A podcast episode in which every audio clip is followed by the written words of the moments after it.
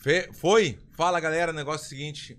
Bem-vindo, welcome a mais um Nem Me Viu, se me viu, me confundiu. E hoje, claro, muito especial. É muito especial porque hoje estamos com a enciclopédia do MMA. Vamos dizer da luta em geral, porque o Alonso tem todos os cursos. Quero agradecer muito, Alonso. Obrigado por ter vindo. Veio do Rio de Janeiro. Já vai tirar umas férias, fez um grau com a Quase não patroa. chegou. Quase não chegou, era pra ter sido ontem, tá sido, sendo agora, mas não adianta, era pra ter sido hoje mesmo e não tenho o que dizer. Agradecer ao Ia, que tá sempre comigo aí, meu amiguinho. De, vez- de vez em quando a gente briga, né? É, gente- pode desencostar. A gente se, pode se encostar daquela encostadinha quentinha, assim, aquela. Hein? E muito obrigado, Alonso. Pô, a gente ficou muito feliz que tu veio. É, a gente atrasou um pouquinho agora, mas não tem problema nenhum. A galera tava esperando. Tinha bastante gente esperando, né? Isso é bom, isso é bom. A galera tava esperando, na expectativa, porque vai ter muita historinha pra contar hoje. O Alonso vai contar muita coisa. Imagina, né, Alonso? Quantos anos de profissão? Fiz 30 esse ano, 2022. 30 anos de profissão. 30 anos. Galera, um abraço. Então, tu começou com Cumprimentando- 5 anos, começou com 5. Cumprimentando aí primeiro a galera. Desculpem por ontem. Tivemos um pequeno, um pequeno problema meteorol- meteorológico aqui na ilha. É verdade. Pequeno E, não, pô, né? pequeno Gigantesco. não, né? Fomos pra Curitiba. Aí, quando tava pousando aqui, arremeteu. Resumindo, cheguei aqui na ilha quase uma hora da manhã, mas. Arremeter hoje... quando sobe de novo. o Arremeteu É, aqui. Arremeteu É, não, aqui na ilha. Sério mesmo? Na- tu não a- sabe, arremeter ele sobe de novo, sabe? Eu sei que tu não sabe. Arremetendo no teu rá. Arremeter no teu ra. Duas vezes? Não, é, ele, foi, ele ficou voando aqui, não teve teto, aí ele foi pra Curitiba. Aí voltou direto. Quando chegou aqui, cara, eu nunca tinha. Uhum. Nego sempre conta, né? Ah, o avião arremeteu. Eu falei, porra, eu nunca passei por isso. O avião tá posando assim. De repente. Cara, eu, eu- e essa eu vi legal, que eu botei a cabecinha na janela, eu vi a luz azul aqui. Chegou a abrir a janela, não acredito. A dor... Não, não, não. Pô, meu irmão, na hora Bah. foi, pô, a galera, o avião, vou te falar, até brinquei, teve que fazer uma higienização que depois, meu irmão, freio geral, todo mundo... Imagina. Tá Todo. E mundo. turbulência, muita turbulência. Cara, quando não? o cara pousou, todo mundo aplaudiu, porque tava todo mundo realmente que é aquelas desesperado. viagem internacional que todo mundo aplaude depois É. de 12 horas viajando. Os argentinos que fazem muito isso. É, né? mas argentino faz isso. Antigamente era mais, eu acho. É. né? Era né? mais. Não, é argentino até hoje faz. É mesmo? É. Aplaude. É, é bem argentino isso. Mas teve muita turbulência, não? Cara, demais. Bastante. Porra, foi- eu, cara, eu sou tranquilão pra voo, durmo tal. Esse eu fiquei. Fiquei pilhado. Até porque o cara dava feedback. Ele falava assim: o piloto falava: Olha, é, eu tive que arremeter porque a gente tava. Quando a gente estava tocando a pista, entrou um vento muito forte, uma rajada que tirou a aeronave, aí todo mundo se olhando assim. Eu falei, caramba, ele falou isso, todo mundo pensava assim, pô, por que que o próxima tentativa não vai acontecer isso? Então, um pânico geral, né, meu irmão? Você não sabe se a próxima tentativa ele arremeteu essa, deu mais uma volta, vai tentar de novo, mas graças a Deus na segunda foi, foi tudo bem. Não foi Estamos assim, aqui. Foi assim, foi assim. Fazer que ele- valer a pena agora Foi esse assim que ele podcast. falou assim, o piloto, ele, ele falou assim, aqui é o, aqui é o Peçanha e queria dizer que É. arremetemos, porque né, eles fazem, eles fazem um grauzinho, eles fazem um, eu tenho certeza que ele faz de propósito, o piloto faz um, ele dá uma, né, uma, uma sensualizada pra, pra tirar uma ondinha, né, aqui é o, é o, é o Peçanha, o piloto Peçanha, né, eles dão uma, tu não acha isso que eles Pô, dão, é, né? não, com certeza. eles usam cada um com as suas Com armas, né? certeza, com certeza. É, mas não adianta nada, né? Que tá todo mundo cagado do mesmo jeito. Pô. E, cara, até curioso, né? A gente conhece muita galera da luta. Eu, eu falo até porque ele não tem a menor vergonha disso. Um casca-grossa que tu lutou, um dos maiores casca-grossas do jiu-jitsu, da história aí, do judô e do jiu-jitsu, né? Que ele tem realmente uma fobia. Eu entrevistei ele há pouco Não tempo. é o leite, não. É mesmo, Exatamente, acertei? Irmão, Porque tu falou do judô, né? porque assim, na boa, eu, eu já tinha visto algumas pessoas, né? Esse tempo todo que a gente tem na, Uau. na luta, a gente voa com todo mundo, tal, vê pessoas com um pouco de medo tal. O Léo Leite foi um dos que mais me marcou. É mesmo? Que ele, ele, a gente indo pra São Paulo, cara, eu, pô, o cara faz viagem internacional representando a seleção, cara, ele segurou assim, ele gritava. "Ah, ah, ah, Ah, ah". sim? Eu, cara, homem, eu até falei pra ele, fica à vontade, você não ficava, porra, meu irmão, conto disso, aí contou umas cinco histórias mais bizarras do que essa. Ah, Fobia é fobia, bicho. Tem que trabalhar com psicólogo. Vamos falar mesmo. de fobia também. Eu queria que a galera participasse do Superchat. A gente gravou ontem do Verdun Responde, tava bem legal, vai ser daqui a pouco, né? Vai sair. Muito legal. A gente pega, a gente tem um. Eu não gosto de falar em terceira pessoa que nem, eu- que nem o Vanderlei, né? Vem, vem tirar foto com o Vande, mas ele mesmo falando, né? Então é em terceira pessoa. Eu não gosto, mas o nome do quadro é Verdun Responde. Mas ele é, Então, não, tipo- ao mesmo tempo que não gosta, ele é bem narcisista. É tudo Verdun. É tudo Verdun. Verdun responde, tudo Verdun. Verdun não sei. Verdun é o hambúrguer Verdun. Aí é, a, a guria me perguntou hoje, eu queria pedir um hambúrguer. Ela disse, tá, mas qual tu quer o Verdun? Eu vou matar aqui Verdun, costela e Verdun. É tudo Verdun, daí não dá, né? Eu quero tirar um pouco das coisas de Verdun, é muito Verdun, não dá, né? É, o Nego Dick falou pra mim, ah, tu é bem criativo, hein, Verdun? É tudo, né? O hambúrguer do Verdun, é não sei o que, do, Ver- o suco do Verdun. A a marca ficou viu. maneira. A Ficou legal, né? Ficou muito maneira, cara. Então eu queria falar um pouquinho antes aqui do Superchat para participar, porque se não sair aqui a, a pergunta ou comentário, a gente vai fazer no Verdun Responde, né? É muito provável que saia, né? E também, claro, agradecer ao nosso ah, patrocinador oficial, o Alonso sabe, trabalha com isso há muitos anos, que é muito importante esse patrocinador. Para acontecer realmente o negócio, dúvida. tem uma estrutura, tem uma equipe, então não é bem assim para fazer o negócio acontecer. Então, agradecer a Estrela Bet, que está com a gente agora muito forte, a gente está muito bem. Até queria te falar, não sei se chegou a ver, eu ganhei 6 mil, 6, vamos ser exato, né? 6.410. Eu postei mil no Brasil, que o Brasil ganha de 1 a 0 como jogou com a Suíça, todo mundo, ah, 3 a 0 4 a 0 Eu falei, não, calma, não é bem assim. É Copa do Mundo, é diferente. Aí botei 1 a 0 dei um na cabeça. Bum, 6.400 ganhei. Que Ganhei isso, que outro dia. E na roletinha tô direto também, na roletinha tô direto. Já perdeu tudo na roleta. Na roletinha eu ratei. Ganhei 2 mil, depois aí quando viu voltou, daí depositei mais. né? Mas é legal, a roletinha é, é isso legal aí. A também. Estrela Bet, galera, é a maior casa de apostas do Brasil, É. né? É, tem diversos modos para vocês apostarem lá, desde a roleta, é, esportes, né? Precisa apostar, você pode apostar em FIFA, pode apostar no, no em Call of. Duty, no Apex, é, tudo que É é, muito legal, que vocês é muito quiserem. legal. Todos os né? esportes, imagina, imagina apostar ali e dar seu pong. palpite, né? Não, O você negócio, é, o negócio que é assim, ó. Se tu faz o cadastro, as pessoas pensam às vezes que o cadastro tu tem que pagar. Não tem que pagar nada. Tu faz o cadastro e deixa a tua continha ali. Aí se tu tiver no jogo do Brasil, outro jogo, alguma coisa, até tu, pô, quero apostar. Tá ali, tá pronto. Tá ali o cadastro, não vai fazer nada. É mais um aplicativo no teu telefone. Quantos É. aplicativo eu tenho? Olha aqui, olha aqui. Olha aqui. Entendeu? É mais um. Então deixa ali, deixa ali em stand-by. Porque eu, com o meu link agora, Alonso, como a gente tá. Como eu sou embaixador da, Sport, eh, da Estrela Bet, então é assim, ó. É, bota 20 e ganha mais 20. Então tu fica com 40. Se tu botar até 100, tu ganha mais 100 e fica com 200, entendeu? É assim que funciona. Então é, é Estrela. É, tá ali, né, o QR Code na tela. Vamos ver se eu consigo fazer aqui, né? Não, não consigo fazer, não Não consigo. é aqui, assim. Ô, Ricardo, ele tá conseguindo fazer ou não? Tá aqui mais ou menos. O QR Code. Tá Aqui, Ele ó. acertou mesmo? Ah, dos nossos, viu? Não é, eu já eu sei, aqui, ó. É aqui, ó. Não, é aqui É aqui, nossos.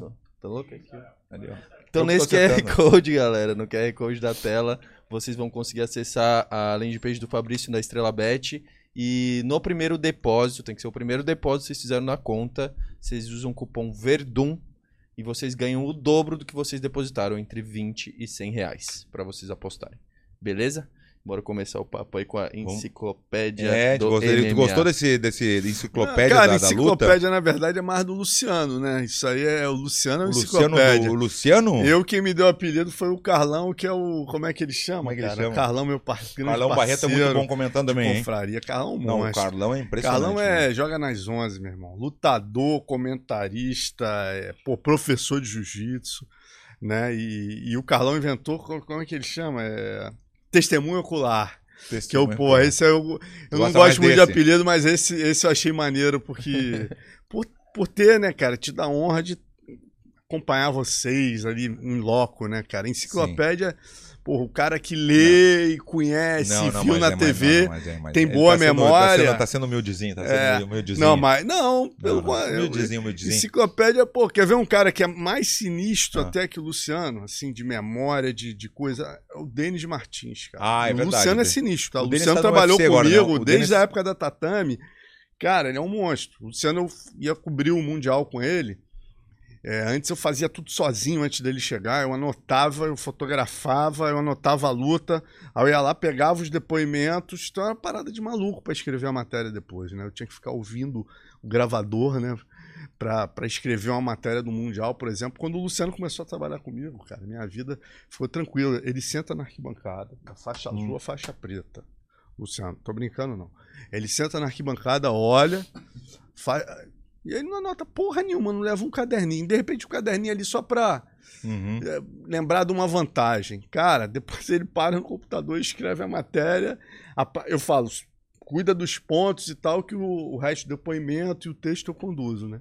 E impressionante, cara. Da azul a preta, ele lembra de tudo. E eu tava falando outro que é sinistro também de memória, é o Denis Martins, que a gente chama na confraria de oráculo do MMA. Cara, o Denis, se você falar assim, UFC 1, porra, ele vai lembrar do cara que era Ele tá no reserva. UFC agora. Tá, ele tá no Tá, UFC, já ele trabalha anos com o né? Minotauro, trabalho excepcional. Ele, Muito legal. ele que vai buscar, ele vê todos os eventos da Rússia, do Brasil, e aí ele vai buscando os talentos, entendeu? Sim. Então ele é um cara que Um tem um scout, valor também. assim. O meu caso é até diferente, né? Porque eu não tenho tanta memória, mas eu vivi muito em loco os eventos. Mas daí a né? memória tu não tem por- pela idade, né? É pela idade, cara, pela idade. Não, Não, a falando galera que tá assistindo, por favor, manda pro. Como eu falo, isso aí ajuda muito. Mandar pra compartilhar com um amigo, né? Então Opa, ajuda. Com certeza. Então, você que está assistindo agora, eu sei que tem bastante assistindo, manda pro amiguinho ali, não vai sair de nada, só bota ali embaixo, tá bem escrito ali, ó, compartilhar. Bota ali compartilhar, manda pros parceiros ali. Eu vou fazer isso agora também. Porque eu sempre fiz e dá, e dá certo. Às vezes no Facebook tem várias opções ali com muita gente, né? Então é bom fazer. Tá bom, pessoal? Chama na experiência. hein, Alonso? Tá é certo ou não tá certo? figura. Edu me deu um curso aqui, galera, antes de Ah, é? começar aqui, É que eu falei, meu irmão, tô na primeira série aqui de Instagram. Ele não sabia. O, o Alonso é tão assim com o Insta que ele não chegou a atualizar o aplicativo, que ele não tem nem o story de um minuto. Ele tem um de 15 segundos. De 15 segundos foi, foi em 98. É, Começou. quando lançar. Imagina. Nosso. O que tu queria Mas- saber do Alonso? Pergunta alguma coisa, Cara, eu sei que tá queria curiosinho. entender o que, que tu acha dessa galera nova que tá entrando também né, na reportagem, no jornalismo do MMA, por exemplo, Laerte. Laerte é um Pô, parceiraço excelente, nosso. cara, excelente. Laerte, ó, Laerte, Renato Rebelo, é, porra, o, o, o Coutinho, Luiz Coutinho, né? Tem o Carlos Antunes. Cara, essa nova geração tá vindo 2.0 de fábrica com tudo, né? O meu pessoal, na minha época, a gente tinha que escrever, fotografar, era uma outra realidade. A, a geração atual é mais focada pro vídeo, tudo isso, mas essa galera né, nova que está chegando viveu, é, é, já chegou com, uma no- com essa nova realidade, né? Então a galera, pô, que fez faculdade, é jornalista também, né? E, e conhece a luta, vive a luta, pô, os caras são muito competentes. Adoro, pô, um dos que eu mais assisto, para mim, o melhor é o Renato Rebelo, assim, que são os vídeos que eu, sinceramente, mais vejo, porque são vídeos muito técnicos, assim, eu gosto muito dele do Carrano, eu gosto do, poxa, muito também do, do, Laerte. do Laerte, acho excelente.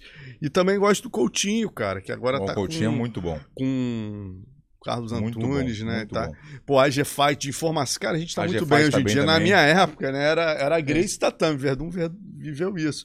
Como é que você se informava? Você esperava o mês acabar, né? Ali na primeira semana, no Brasil inteiro, o nego já, já ia nas bancas. Tu lembra disso, né, Bata Verdun? louco. Ia nas Era bancas na e falava, banca. já saiu a Grace Tatame? É, Aí, É porra, isso aí. Bah, eu era um Todo mundo, já também. saiu a Grace Tatame. Antes era, já saiu Era a Kiai. A Kiai, eu comecei na imagina. Kiai, não tinha nem tatame, né? A Kiai era, saía de três em três, três em três meses. Então você ficava três meses perguntando, já saiu a Kiai, já saiu a Kiai. É. Aí com a era da Tatame, em 94, quando entra a Tatame, a Grace, 95 vira revista, você já passa a ter uma periodicidade mensal. Na era Kiai era de 3 em 3 meses, só tinha Kiai mesmo. Saiu uma bíblia. Eu trabalhava na Kiai, eu cheguei a fazer uma edição da Kiai, 320 páginas, eu fiz 180 páginas. Caramba. De- e era assim, mandava os, os, os troços batidos na máquina, com a foto, né, com a foto com clips, Aprendi. com os números atrás da legenda. Então eu escrevia a matéria, chegava lá no final, matéria do Mundial. Pô, 50 fotos que eu revelava no meu laboratório, botava de 1 a 50 Que irado. e, e escrevia a legendinha. Então, papo de maluco. Hoje em dia você É. pô, grava, faz o vídeo aqui clique. na hora, bota Já no o link, Instagram. já- É, e até a forma de, de monetizar é completamente diferente, eu acredito, né? Como que antes tu era patrocínio, tipo, agora é muito a visualização que vai dar no canal, que vai gerar um patrocínio pro cara, também o AdSense do Google. E como que era a monetização nessa época? Tu recebia Porra, um monetização, fixo? isso é até bonito ouvir, cara. Meu irmão, na época, monetização, como diz o Valide, era uma guerra. Aí, é, irmão, mas- você tinha que. A, a minha época, né? É, você tinha que ver. Eu, eu fotografava, escrevia, ia fazer uma reportagem, tinha que correr atrás de anúncio. E aí eu abri um estúdio, comecei a fotografar os anúncios no meu estúdio. Então tinha que correr atrás de tudo. E a monetização, né, cara? Era o mês todo você ir lá bater na porta. Bibi Sucos, não esquece de mim, não, meu irmão. Tem que pagar. Bibi lá. Sucos é um que tem lá, até hoje tem no, no Rio de É. Janeiro, mas muito famoso, de açaí, sanduíche. Foi um dos É um meus negócio impressionante. Assim, tu chegava, é. todo mundo queria no Bibi Sucos. E até hoje tem a marca. E é muito legal porque tu chega assim, impressionante, meu. O açaí, assim, tu pede, quando É. vem dá dois minutos, já tá ali o açaí, o bowl, não sei o que, o sanduíche, meu, é muito Só irado. tinha do Leblon nessa É época. Hoje em dia o Bibi Sucos é que nem Verdun Premium Meat, meu irmão. Tem uns, Ó, uns ele veio bem, 13. agora ele veio bem. Aí gostou, né? ele veio bem, agora ele veio Gostou, bem. né? É o que dizem. Mas eu dei até um mau exemplo, que o Bibi Sucos é um, era um cliente sempre, meu irmão, o Serginho e o, e o- o irmão dele eram uns caras muito corretos. Mas, cara, no meio da luta, tu imagina, essa era inicial, Grace Tatame, a inadimplência era altíssima. Você fechava com o cliente, o cara batia nas tuas costas, saiu o anúncio dele, mês que vem você ia lá, meu irmão, não deu não. Você, porra, meu irmão, botei teu anúncio e tal.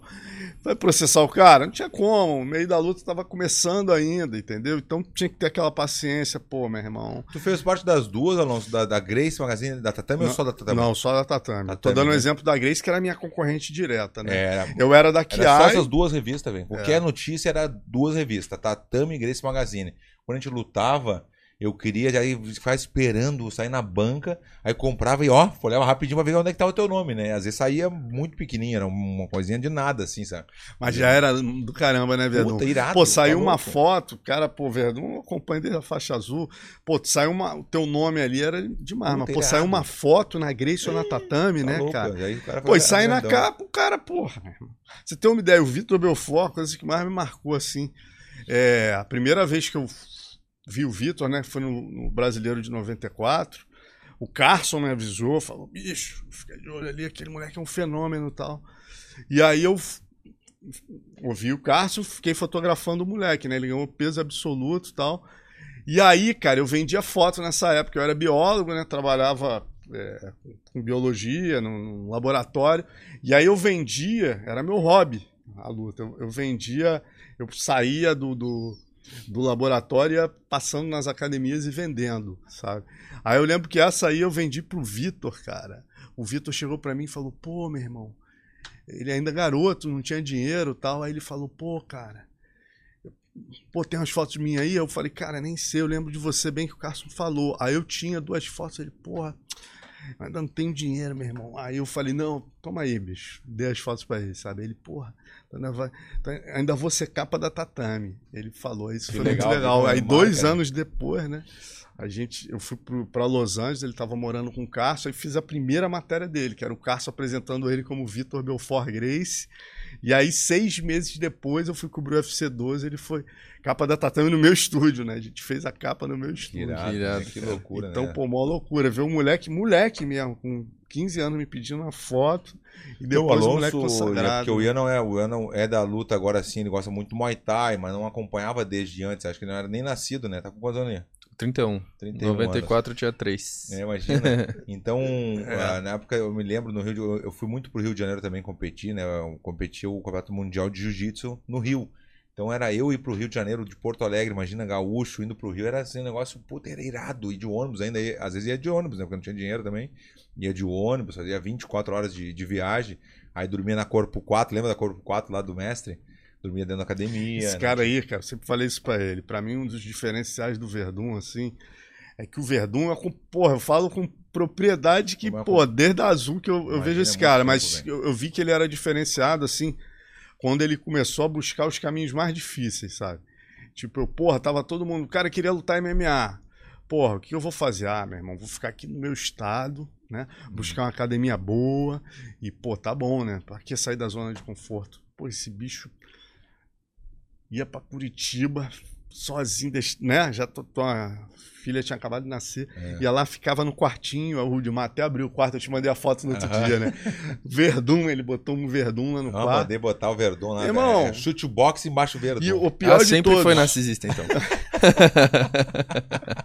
o mestre ajudou nessa, né? O Não, mestre ele ajudou. falou, ele falou, o mestre, o mestrão Rudimar, ele falou, Ah, ele tem um sotaque bem carregado, né? É, ele é de. Ah, o- esse gaúcho afincou a bandeira aqui, vai ser difícil tirar ele daqui. Ele falava É, assim. ele, é- ele era. É, muito gente. Mas outra dele que, eu, que me marcou, cara, que eu falei, não, bicho, esse bicho é diferente mesmo, foi. Outra, porra, tu pedindo pro Valide pra lutar o Django, que o Valide não, não, não tinha vaga, você falou, meu irmão, Não, então paga vou, eu passagem, eu vou. Eu Aí vou. eu falei, esse bicho é louco. E depois, cara, quando ele foi treinar com o Crocop, o nego não queria ver o Crocop nessa época, que hoje em dia a galera, ah, o Crocop se aposentou, o nego lembra do Crocop perdendo o napão, a galera da nossa geração, Bata quando louco. pensa no Crocop, Deus meu irmão, arregala um olho, porque aquele chute daquele bicho ali, ninguém queria ver nem de perto. Esse bicho me sai, né, do, porra, de Porto Alegre, vai morar na Croácia um ano sozinho, meu irmão. É, É, sair da anos, zona... De... E o que que ele não tinha que o cara tinha? A luta em pé. Aí ele melhorou o Thai dele lá. Ah, o Crocop também melhorou o chão, sim, mas o Crocop respeitava ele, que o Crocop nocauteava, mandava para o hospital todos os sparring. Era Vamos, conhecido. Ah, chegou um cara da Rússia. Porra, ah, é, da Rússia. Pum, vai pro É, hospital. não, teve um que eu vi, eu falei, acho que eu falei pro, pro Ian uma vez. Teve um, Alonso, que eu fiquei impressionado. O cara chegou na academia, a academia do Crocop era dentro da casa dele, embaixo, assim, uma estrutura que você não tem noção, era muito irado. Sauna, musculação, tatame. Quando eu lutava no ringue era ringue, quando eu tava no octágono era octágono, impressionante. Embaixo da casa dele, da mansão que ele tinha, que ele construiu. Bem na montanha, assim, sabe? E aí chegou o cara pra treinar com a gente, o cara chegou de mochila me do aeroporto, essa. chegou de mochila, botou a mochila no chão. Ele falou assim, daí, ele, é, daí o Mirko falou, troca lá, troca lá. O Mirko já tava treinando no, no, no ringue. E o cara pegou, botou a caneleira, botou as luvas, ele entrou, já tomou um chute na cabeça, já abriu assim, mas tu não tem noção, abriu daqui, aqui, essa parte daqui caiu assim, pra frente do olho, assim, caiu. E o cara já saiu do ringue, o Mirko não falou nem desculpa, nada. O cara pegou a mochilinha dele e foi pro hospital. E voltou pra casa. Te Nem voltou mais. Não, tá louco. Vai voltar como? Tu abriu, tomou uns 20 pontos na- no olho. Um chute só daquele. E duas caneleiras. Uma coisa que eu sempre digo. Era duas caneleiras, não é uma só. Não, uma só ele te arranca a cabeça fora. Era duas caneleiras, velho. mas não é caneleirinha, é um negócio desse tamanho. Era impressionante o chute do cara. Eu me lembro de uma coisa que ele fazia, o alongamento, antes de começar a treinar. E o Mirko é um cara grande, né? Meus cento e poucos quilos. Ele alongava assim de passar a perna. Ele ficava reto na parede, encostado na parede, no canto, assim, ó. No canto da parede. E ficava retinho. E o Igor ia lá e ia- esticava a perna dele com um alongamento. Passava da. Como se fosse passar da parede, assim. Era um alongamento não tem noção. Ficava assim, ó, ao contrário. Era impressionante, velho. O cara é- é- treinava muito, o Mirko. Muito, velho. Mas tinha as maniazinhas dele também, né? Eu aguentei lá dois aninhos. É isso que eu falo. Bem cheio de irmão, mania. que tu passou lá, É. esse bicho hiperativo. Ah, gosta de falar pra caramba. Ah, Imagina esse é. bicho sem Não, falar. ah, é. E ele não falava inglês. Imagina esse Nada. bicho Vai. sem falar Não, português fiz dois todo mundo anos. falar em espanhol. Todo mundo começou a falar espanhol lá. Falando, caras tudo falando espanhol. Tô te falando. Coitado do Mirko. Coitado Meu do Mirko. Tem Eu dois, dois irmão, superchats Eu aqui, ó. sofri, mas...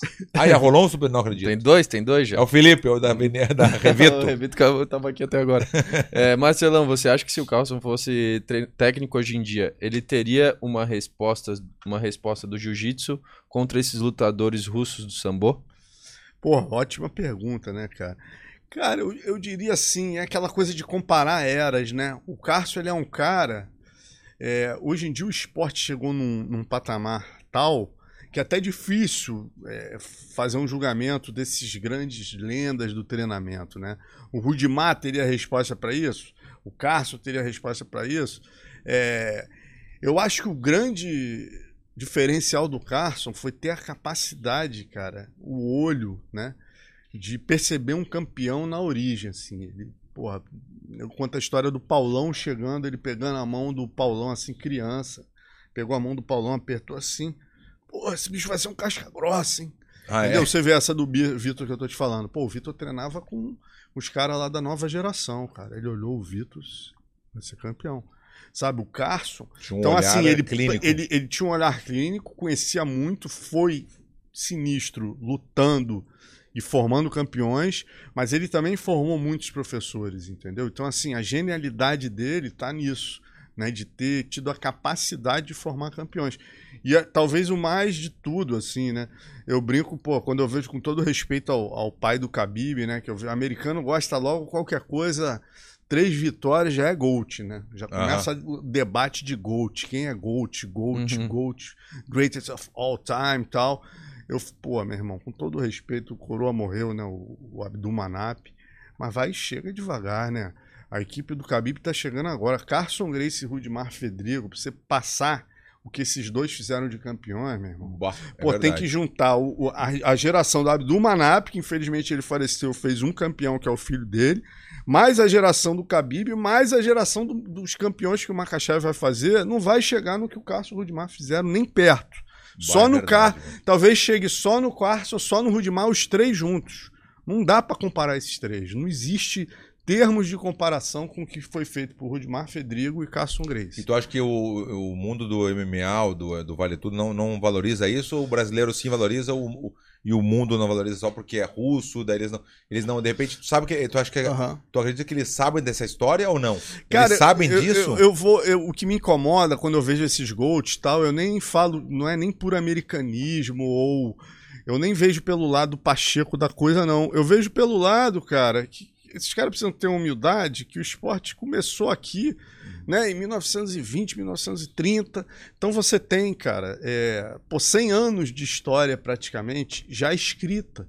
Então quando esses caras falam em GOAT, eles precisam ter noção que existe uma história É time, antes né? do pai deles nascerem. Quando o pai do, do Daniel Cormier, que fala, que adora esse negócio de Gold, nasceu, porra, o Hélio Grace, porra, o Jorge Grace, que muita gente nunca ouviu falar, que foi talvez o Grace que mais lutou, porra, já tinham saído na porrada 200 vezes, cara. Entendeu? Então, como é que esses caras vão falar de Gold? De, de- Ah, não. Tem que ter humildade de falar, calma aí, cara. Esse esporte começou no Brasil há muito tempo atrás. Vamos olhar lá nas enciclopédias de onde começou pra gente começar a fazer Mas é os isso que eu. Tu, comparativos. tu acha que eles sabem da história ou não? De jeito nenhum. Eles não sabem. Eu te falo, por exemplo, o Ariel, que é porra, um colega tal. Eu até me amarro no Ariel, porque assim, ele é um cara que ele, ele não tira a onda de. Ele é um excelente, né? Porra, talvez o melhor jornalista de MMA Tá que exista hoje. Eu me lembro dele, velho. Né, cara? Ele lá atrás. Mas ele, ele tem a humildade que tem muitos que, ah, não sei o que lá, e já come... Ele, nessa parada de história, ele tem a humildade de falar, cara, o primeiro Vale Tudo que eu vi foi em 2004, entendeu? Então, assim, o cara, porra, ele acompanhou de 15, 20 anos pra cá já tinha ocorrido muita coisa, então ele nem, nem usa tanto esses GOATs, né? Então, pô, aí respondendo a, a tua pergunta, cara, é, eles precisam pensar melhor. Poxa, consulta um colega brasileiro, tem tantos brasileiros lá, a Evelyn tá lá, tem tanto... Calma aí, o, pô, o Diego Ribas da Fight, que eu acabei, que eu acabei não citando também, que é outro que eu Deus adoro, muito porra, Eu também gosto muito. dele. excelente jornalista. Muito bom. Hoje em dia a gente tá muito bem servido, cara. Na nossa época eram pouca gente, era eu, Luke e Joinha praticamente ali de cabeça, mais a equipe, né? O Luciano, obviamente, é, o Dunlop e tal. Hoje em dia tem 30 jornalistas de qualidade indiscutível só no Brasil, né? Mas, o, pô, consulta o Diego Ribas, cara. O Diego Ribas conhece história, tá lá nos Estados Unidos, entendeu? É, porra, não pode desrespeitar o que o Carson e o que o Rudimar fizeram. No outro dia eu escrevi, eu escrevo pro Sherdog, né? Vieram com esses papos de Gold, eu fiz logo um texto, meu irmão. Não, nunca serão É. próximos a. Esses dois são os maiores fazedores de campeões da história. Rudimar e coisa. Os, jornalistas americanos todos. Pô, Alonso mandou muito bem no texto. Isso é indiscutível. Mas o texto foi em inglês? É, eu escrevo pro Ah, né, cara? Não, então, isso por isso, eu isso é das né? coisas que eu fa... isso é uma das coisas que eu faço questão é de. engraçado porque ele quer fazer, olha só como ele não, não tem como, olha só. O meu inglês já, já sabe o que é tabajara. O inglês, o meu, eu, eu tenho que admitir, meu inglês é tabajara. Aí ele quer fazer, ele quer fazer o negócio pra Sherdog e quer que eu faça a entrevista comigo em inglês. Ele falando inglês comigo, eu respondo em inglês pra Aí- ele. aí, não olha- dá, o Alonso não Olha tem só, como. esse bicho é maluco. Eu faço Ele com o foi no Rafael. podcast do Mike Tyson, pô. Pô, meu É, daí... Falou Não, aí, que aí olha salvou, só, não aí ele quê. vai e não fala comigo. Mas o cara não é que tu não Aí o cara mas do o Mike Tyson é americano. É esse o negócio, ele é americano. mas ele é brasileiro e quer falar comigo em inglês. Aí no Não, outro não dia eu quase não. convenci, eu, eu, Não, eu, eu eu que fazer o uns- seguinte. eu Acho que faz uns 15 anos que ele tenta, né? Não, eu, eu, eu falei assim, no outro dia eu quase convenci ele. Falei, pô, Verdun, tu tá me ferrando, bicho. Por que tu não fala comigo? Tu vai lá com o cara do Sherdog e faz, porra. Daí- Faz com o MMA Fight, que é meu concorrente, a gente é amigo há 20 anos. Porra, meu irmão. Aí ele, aí, ó, ele, aí, manual, manual. aí ele, aí eu cheguei e falei assim, vamos fazer o seguinte, então. Ó. Aí ele, eu vendo esse jeito dele, né? Não, vamos, fala, fala dos nossos, fala, fala. Eu falei, pô, cara, eu te pergunto em português, tu me responde em inglês, porra. Então o cômodo não é eu te perguntar em inglês, a gente tá falando a nossa língua, eu te pergunto em português. Só que você esquece que eu, Que é eu. que, que eu entendo em, inglês, em português. Porra, meu irmão, quase convenci. Cheguei a falar pros caras, ó, tô mandando uma matéria do Verdun hoje à noite, um vídeo maneiro que eu vou fazer com ele. Chegou na hora, eles, nossa, não dá não.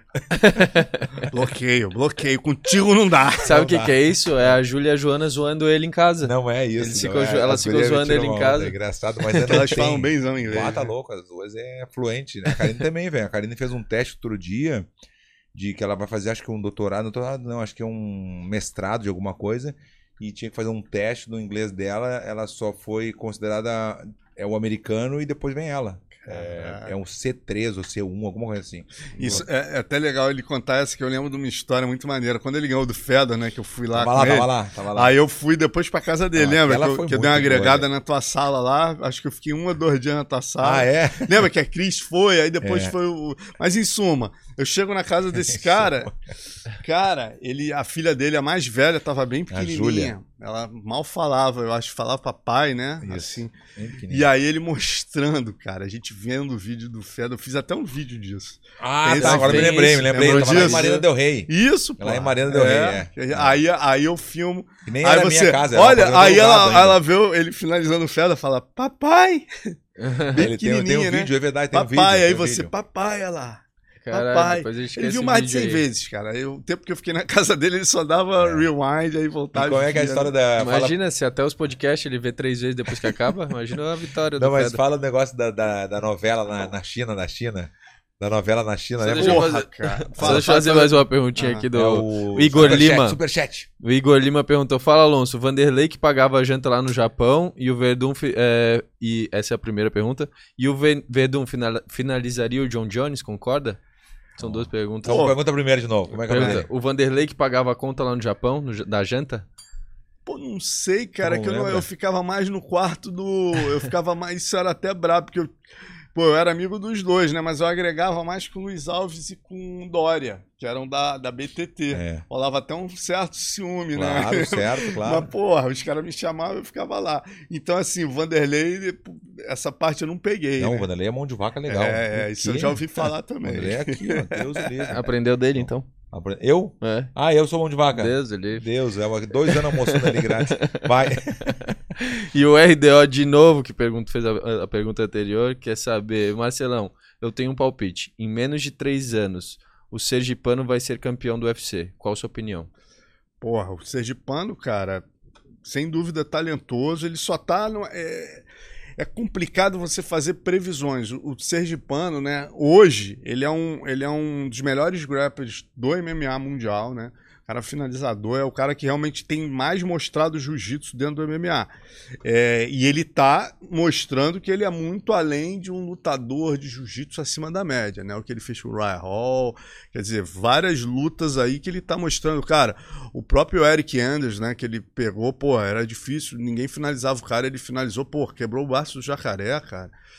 Né? E aquele armlock dele pega de um jeito que não dá pra bater, o cara acaba tendo uma que fratura. Eu não sei né? quem é, Alonso. Eu tô meio por É, fora. o André Sergipano, André Muniz, é o cara que finalizou o jacaré, poxa.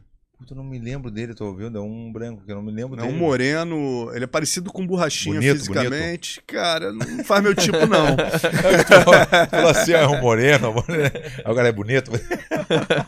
Mas ele é mineiro, né? Isso é a coisa mais engraçada, que é Sim. Sergipano o apelido, mas ele é mineiro. Ah, ele Sergipano. parece até com borrachinhas, fisicamente, assim, a, a altura mais ou menos um pouquinho mais baixo, mais forte.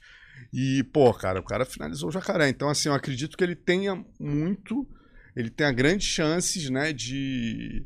Até pelo momento da divisão, que tá toda dominada por strikers em cima. Então, se ele melhorar o wrestling dele, se ele focar no wrestling, que o jiu-jitsu ele já tem, né? O MMA a gente precisa entender como aquele jogo da né? Pedra, papel e tesoura, né? Então, aquele jogo de criança. Você, pô, tem. Quanto mais elementos você tiver, mais chance você tem de ganhar. Hoje, o Sergipano, ele tá melhorando a parte em pé. Ele não é um striker ainda de altíssimo nível, mas ele tá melhorando muito. Ele tem o melhor chão disparado da divisão. Né? E o wrestling dele, ele tem conseguido derrubar bem ali no single. Aqui, Tem... ó, o André, né? Isso, lembrou dele? Aham, agora sim. Mas, então, quer dizer, ele tá num processo evolutivo. Então, acho que falaram três anos, né? Uhum. Três anos eu acho que é uma realidade. Se ele souber né, adicionar essas armas nos próximos três anos, eu acho que é realidade total, cara. Até pela, é, pela contingência da divisão, que só tem grandes strikers ali brigando no topo. Você tem o Poitin, você tem o Adesanya. Se ele for chegando bem, escolhendo as lutas certas, isso é importante, com um bom empresário trabalhando, porque não adianta nada o empresário dele pegar ele agora e jogar uma pica que defenda bem queda e nocauteie, entendeu? Talvez não. Então, o empresário tá fazendo um trabalho excelente. Isso Quem é é o o primeiro. empresário dele? Cara, é o Alex Davis, não, não tenho certeza quem é o empresário dele. Quem é o Mas tu- o cara tá acha fazendo um bom o trabalho. empresário que tá fazendo um, um bom trabalho, tem vários, mas assim, qual que tu acha que tem mais atleta de ponta, assim, o cara que tá grandão a full, assim? Cara, o Ali Abdelaziz, É o Ali, né? O Ali tá foda, né? indiscutivelmente, Pra né? te ver, o Ali chegou, meu, tu não sei se tu sabe, o Ali chegou nos Estados Unidos uma mão na frente e outra atrás. Quem ajudou ele foi ele. Por isso que ele é muito grato ao Renzo. Renzo Grace. É. O Renzo ajudou ele, mas ele chegou zero, nada, não tinha nada. Agora ele tá com quatro, cinco filhos, né? É. Tá com casa, comprou. Não, e eu tive uma visão, né, cara, que é fogo, né? No meio da luta, a gente vai. E o jornalismo a gente vai aprendendo muito a ouvir os dois lados antes de formar opinião, né? Mas, porque o que se falava do Ali, né, cara, era, era meio que um linchamento do cara. Aí você me ajudou muito a estreitar para fazer o- a entrevista com ele. É, o próprio Renzo também ajudou tal.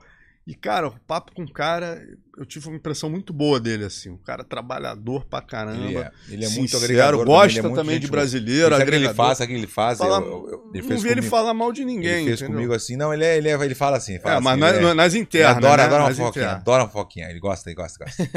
e o Ali, ele é muito gente boa, ele é brincalhão, vocês não têm noção como eu. Esse cara, ele mostra até uns. Ele é um cara sério, mas ele é muito brincalhão. Tu anda com ele em Las Vegas, tu dá muita risada.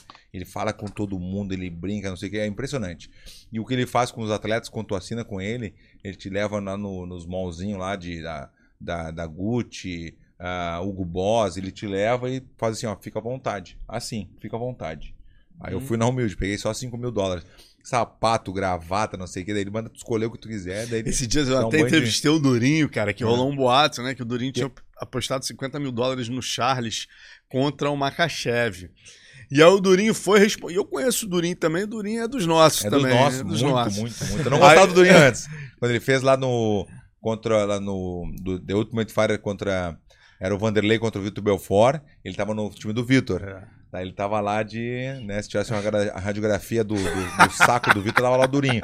Hoje em dia tá louco. Eu adoro o Durinho de um jeito, ele é muito gente boa. Eu gosto É, muito do Durinho. ele é muito Eu maneiro. conheci ele realmente, mas a gente não pôde, a gente não pôde se conhecer É. porque era time, era muita rivalidade. Ninguém falava com ninguém ali, era uma coisa bem, né, ainda mais que o Vitor Belfort não falava com, com, com o Vanderlei, não, até É, hoje, né, mas e o Durinho tava lá. Mas aí eu, quando ele falou que ia entrar no MMA, eu não levei muita fé na dele. Mas o cara tá bem demais, É. O bom. Durinho tá muito bem, muito. guerreiro, Deus E, do livre. e- e o Ali, né? Ele apostou 50 mil com o Ali, teria apostado. E aí nego ficou empolvorosa quando acabou a luta. Ele falou, rece- recebeu, falou em inglês lá, recebeu o, o, o, a- o Pix, não, a, a- Transferência? é, a transferência aí que o Pix tal. vai agora, sabia que o Pix vai para os Estados Unidos também? Ah, é? Ah, é. Aham, É, o PayPal. Ele falou, vai receber o PayPal pelo aí. PayPal. Aí o Ali não respondeu, meu irmão. Começou a imprensa brasileira louca, né? Tipo, caraca, o Durinho, 50 mil dólares, meu irmão. Pô, é Aposta de bastante, 50 né? mil Pô. dólares. Aí eu E a entrevistei aposta tem esses que pagar, né? dias. É foda, né? Tem que Aí pagar. ele. Não, mas ele falou que não, que não rolou, não. bobo, Que não falou que, não, que o próprio Foi só Ali na brincadeira, lá aquela e tal, brincadeira, ficou só na brincadeira. Ele falou, pô, você nego me mata, tá louco, os amigos, imagina. E o Ali é um cara que ajuda muito, assim, quando ele vê que o cara não tá muito bem de grana, ele vai lá e ajuda, dá 20, 30, é, até mais eu já vi. Passa Assim, o número dele. Não é, vou. passou, passou. Não, é impressionante. O Ali, não, ele, ele, é, um- ele é muito bom coração. Ele ajuda mesmo. Até onde ele pode ir. Ele tá com quantos atletas? Acho que deve estar com 150 atletas ou mais, ou mais. Só top ali tem um Deus o livre, né, velho? Impressionante como tem, né? Até hoje, por exemplo, o Ali, o Ali é tão gente boa que assim, ó, eu tive um contrato com ele no começo, mas venceu nos dois primeiros anos. Eu tô com o Ali há acho que 10 anos já, não sei quanto tempo já. E, não- e é só na palavra. Na palavra. Eu pago ah, os 10% dele e ele cumpre os negócios que ele tem que cumprir comigo e acabou. É na palavra. Sujeito Impressionante. homem, É, é. é mesmo, é No fio impressionante. do bigode. Me ajudou muito já o Ali. Que que, qual que era a pergunta que tu tinha feito antes que eu cortei pra fazer o superchat? Eu acho que era o negócio da China. Não, né? não, da China, China, é. da China, que a gente Isso foi da pra China é China, muito junto, é muito engraçado, engraçado. Pô, o Foi pra China fazer o quê mesmo? A gente foi fazer o quê na Cara, China? teve um evento lá chamado Art of War. É que o Alonso é bom de memória. Aí, ah, pô, eu sou médio, esses caras que são bons, o Denis, o, o, o coisa. eu- Mas essa aí não tem como esquecer que a gente. Quem é que tava? Tava eu, tu, Eu, você. na- de jornalista tava, eu acho que eu, o Lucatalho e um americano, né? Aí o ah. Sheik fez. O Sheik queria fazer uma, uma questão. Uma, uma jogada política, né, com a China e tal. E, e a China, como o MMA tava crescendo, ele resolveu pagar esse evento na China, o Art of War, ele bancou o evento. E aí, o que, que ele fez? Ele pegou as grandes estrelas do MMA na época e pagou os jornalistas que, né, verdade. que trabalhavam nos veículos mais importantes. Então, fui eu, o Luca, aquele é um americano que trabalhava na, na Black Belt e tal, e o Stephen Quadros, né? Foram os quatro jornalistas e de lutador, cara. Foi uma Eu coisa inacreditável. Eu, Ó, Verdun. Rickson. O Rickson também é verdade. Rickson foi, Royce, Demi Maia. Demian Maia, é, Shaolin, o Thales Leite, tá? Thales Leite. Thales Leite. Cara, foi muita gente. Tinha bastante Tinha gente. Bas Rutten também. Tinha gringo também. Cara, Mas em vou- suma, esse cara me chega lá na época, ele tava começando a morar nos Estados Unidos, né? É. E ele, noveleiro, a dar com pau. O que, que ele chega lá?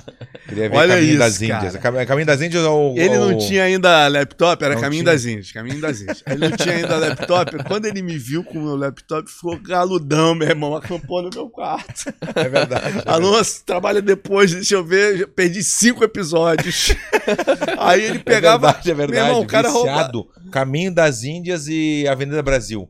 Foi as duas novelas que eu Deus o livre. Não, mas o pior não é aí, não. A, a, a, a parte pior da história não é essa, não. Não. Você vê como o Verdão é figura. Aí foi eu, ele e o Luca Tala pro Forbidden City lá, né? Que é a cidade proibida chinesa lá. É um Ah, essa foi principais pontos turísticos. E ele tinha acabado de ver, meu irmão, uns quatro, cinco capítulos assim de, de batelada. Caminho das Meu irmão, quando esse cara entra no Forbidden City, olha, tem um grupo de uns seis ou sete indianos.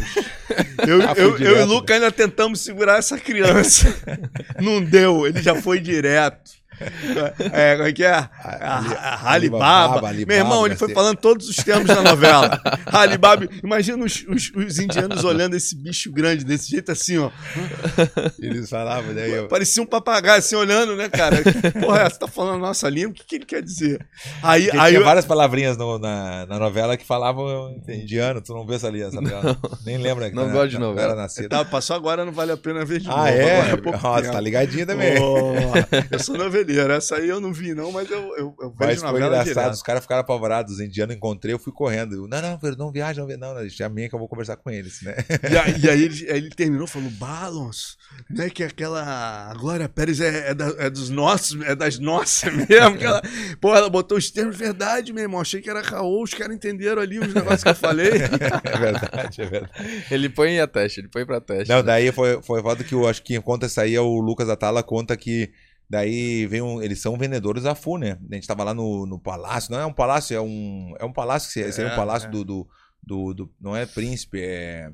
Como é que se não é príncipe que tinha lá? Tinha um... Era, é, não, o cara era descendente e ele vi- começou a pintar. Começou a pintar, não, é sobrinho do, do, É, do so- rei. Sobrinho do cara da dinastia cara- é, Ming. ah, tal meu, lá, aí E todo mundo chega, reverencia o cara e chega esse bicho lá, né? aí tinha que pintar, né, cara? Ele pintou um pra mim e falou que não, que daí o cara era sobrinho, não sei o que. Ele me comprou o olho da cara, eu fui lá e comprei lá e até hoje eu nem sei onde é que tá o negócio. E era tudo mentira. Eu acho que era o nome da tua filha. É, cara. eu botei como Ju- Júlia, botei Júlia. É isso aí, Júlia. é isso aí, é ele isso aí. foi lá e escreveu Júlia. E me cobrou caro pra caralho e eu comprei bobão, né? Ah, é o sobrinho da não sei o que. Ah, que sobrinho que é? Os caras te enganaram lá e tu acreditou. Tudo igual. Aqui, ó, o Paulo Afonso falou: Marcelo Alonso é o maior jornalista da história do Oh, MMA do Brasil, isso. disparado. Ele sim é a verdadeira enciclopédia do MMA. Viu? Abração Viu? a todos. Valeu, Paulão. É. Obrigado, A irmão. gente tinha razão então, viu? A gente tinha razão. Viu? Bota ali a. Ok. Não, eu quero que a galera mande aqui. Já tem uma galera, viu como funciona esse negócio? Compartilha. A galera que tá olhando agora, compartilha lá com o parceirinho que estamos aqui com Enciclopédia do MMA. Marcelo Alonso, vai falar um pouquinho dos livros agora. né? Outro, é, também quero É. saber, tu treina algum... Cara, eu Não, faixa treinei- preta, eu- faixa preta. Não, cheguei até a roxa com o Não Ratinho. acredito. Eu, eu- eu- foi até engraçado que o meu mestre é o Ratinho. E a gente não se via há muito tempo, né? Eu, pô, porque eu parei por causa de parada de hérnia, né, cara? O Hum. Ratinho, quando é, é Manual, manual, É, manual, manual, manual total. paçoquinha, manual paçoquinha, por favor. Por favor. Eu tenho uma paçoquinha pra dar um docinho, né? Docinho é bom, né? É, é Docinho, bom, é paçoquinha, paçoquinha. É bom. Mas o. Aí, pô, cara, o.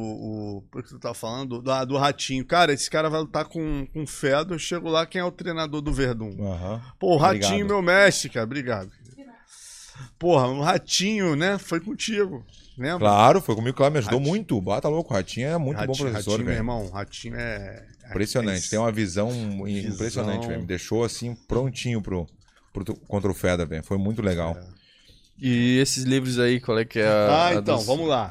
Cara, esse aqui, ó. Esse aqui é meu, né? Esse aqui tem um Verdun aqui, ó. Olha lá. Uhum. Isso aqui são só de causos aqui. Eu trouxe pra você. Já Pô, vou assinar coisa linda, muito já, obrigado. já. Aqui são mais de 100 causos dos bastidores da luta. Causos cômicos, né? Que a gente, tipo, Eu quero esse saber que- qual é do Verdun. O Verdun Ah, deve- tem já aí, deve ter tem aí escutado. ele. O dia que ele ganhou do Fedor, eu conto aí, tem até charge dele aí, ele vomitando. É. Que a gente Ah. saiu, eu, ele, Ratinho. te- E eu, ele e Ratinho aí na charge é eu, você e Ratinho. Eu e Ah, Ratinho é? segurando o balde e você vomitando. Ah, que- tem figurinha? Tem É, figurinha. o, aí, o claro. Davi Carvalho, né, cara? é isso aí, entendeu? Deixa eu abrir aqui, é lá no final. Deixa que eu pego. A do Verdun é. Olha que irado. Lá Muito a fuder, olha só que várias fotinhos das antigas. Ô, meu, muito irado, velho. Olha só. Tem o brinde machida aí, essa aí é foda. Essa, De quem é essa carta aqui? Do essa Carson? carta é tudo do Carso, é. Puta que irado, Isso é o teste de poderosidade. Eu, eu publiquei aí. Teste de quê? Teste Hum. de poderosidade. O Carson classificava as pessoas de acordo com o teste. Aí tem a camisa dele aqui do Extraíra. Porra, meu irmão, esse livro aqui é. Esse livro Que dá pra legal, comprar ainda? Com- Dá, dá, dá. A gente, cara. Bota na eu- bio ali. Bota na. eu tinha botado na. Eu tinha, a gente tinha colocado na Amazon, mas a Amazon, meu irmão, te rouba 50%. Aí eu tô abrindo uma loja agora 50. dentro do nosso canal no YouTube. Aí a gente Ah, vai legal. botar todos os nossos livros lá pra, pra vender. E esse aqui vai ter também. Já vou. Ah, caramba, cadê? É tantos Essa livros que ninguém charge- acha. Ah, aqui, ó. Achei. Olha lá. A charge é eu e o Ratinho segurando o balde Olha, pro Verdun. ó. Olha que engraçado, velho. Olha só. Todo ruim. Não, e pior que é verdade. E é verdade cinturão. mesmo. Acho que não dá pra ver, né? Não tem zoom, a gente tem que ter zoom, né, meu? Tem que ter zoom, né? Como que vai dar zoom no ao vivo, cara? Não dá pra dar zoom ao vivo? Não, né? Só se ali, mexer e depois. É, não dá. Mas foi Mas legal essa história que esse cara fez Tá aquele. Porra, não dá pra ter ideia o que era vencer o Fedor naquela época. que esse cara fez, meu irmão. porque Bah foi muito Na irado, né, época, meu? assim, é muito difícil a gente comparar com qualquer.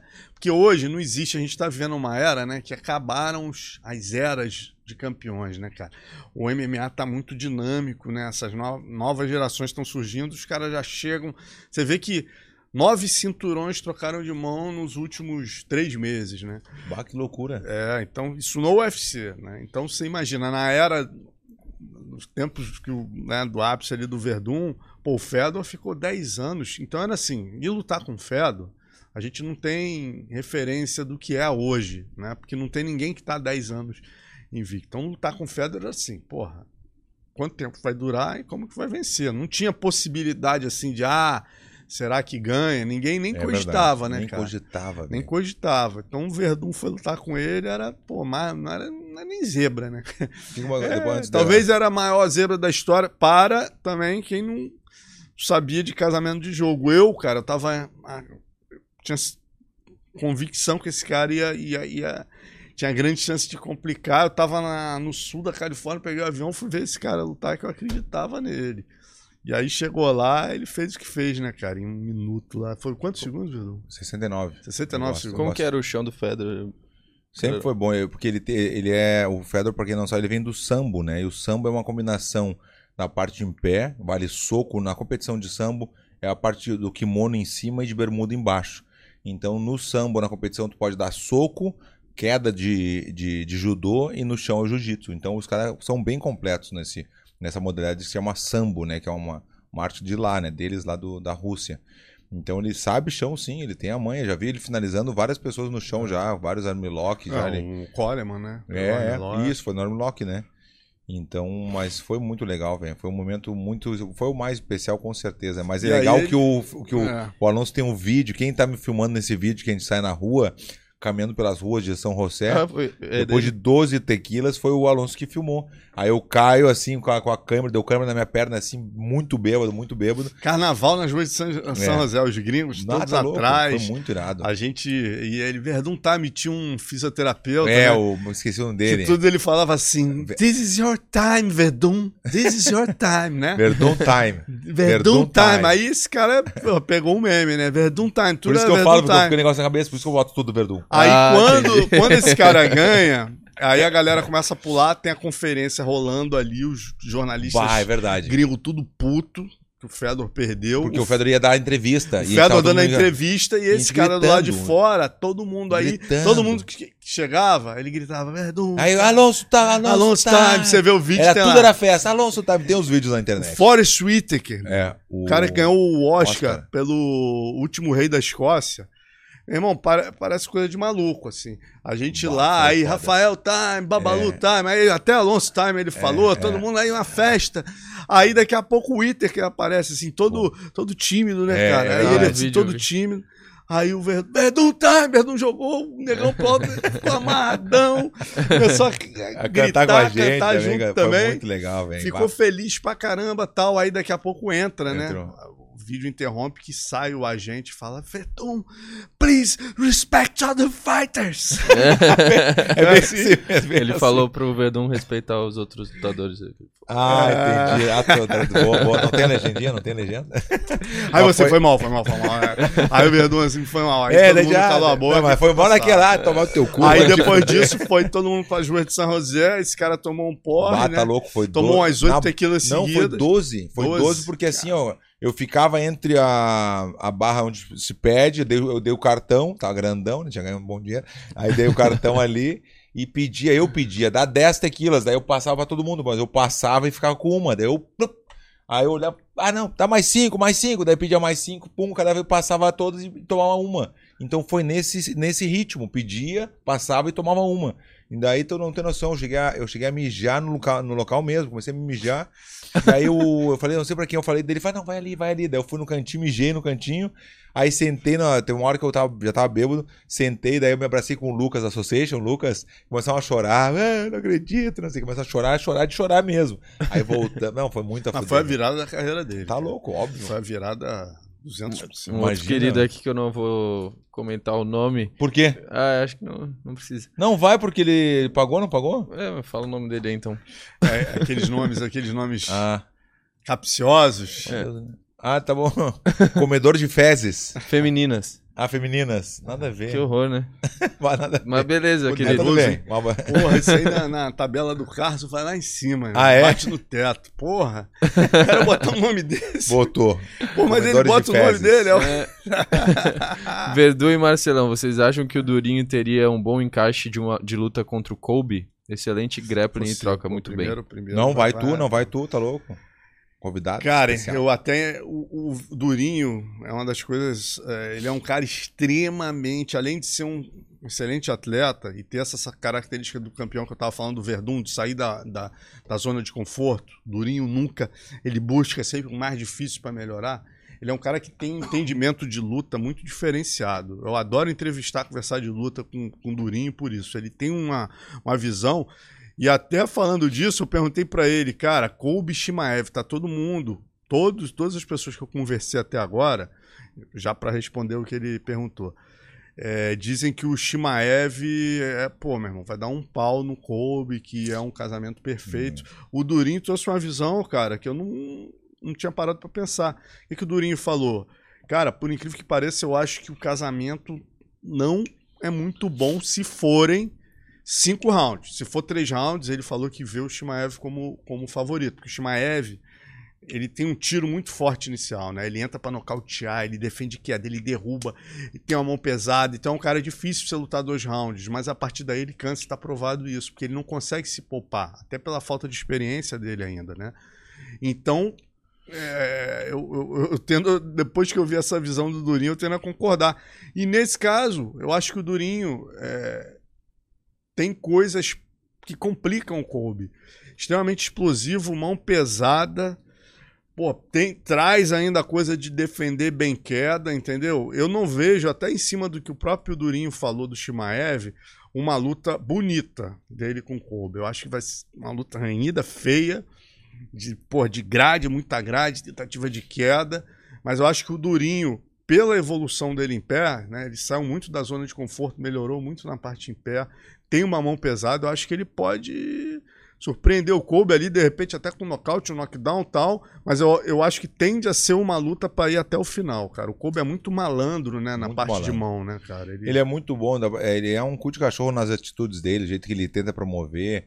Eu acho que ele tenta imitar o Conor McGregor de qualquer jeito, mas errado. Ele não imita, não tenta fazer negócio. Porque o, o Conor McGregor é inteligente falando. Ele fala bem, a galera gosta. E o Kobe não, o Kobe fala só besteira, não sabe falar, É ele não sabe. Então ele é polêmico, a galera quer ver ele perdendo, chama atenção porque ele é muito bom. Então não tem o que falar como, como lutador, ele é muito bom, velho. É. É. impressionante.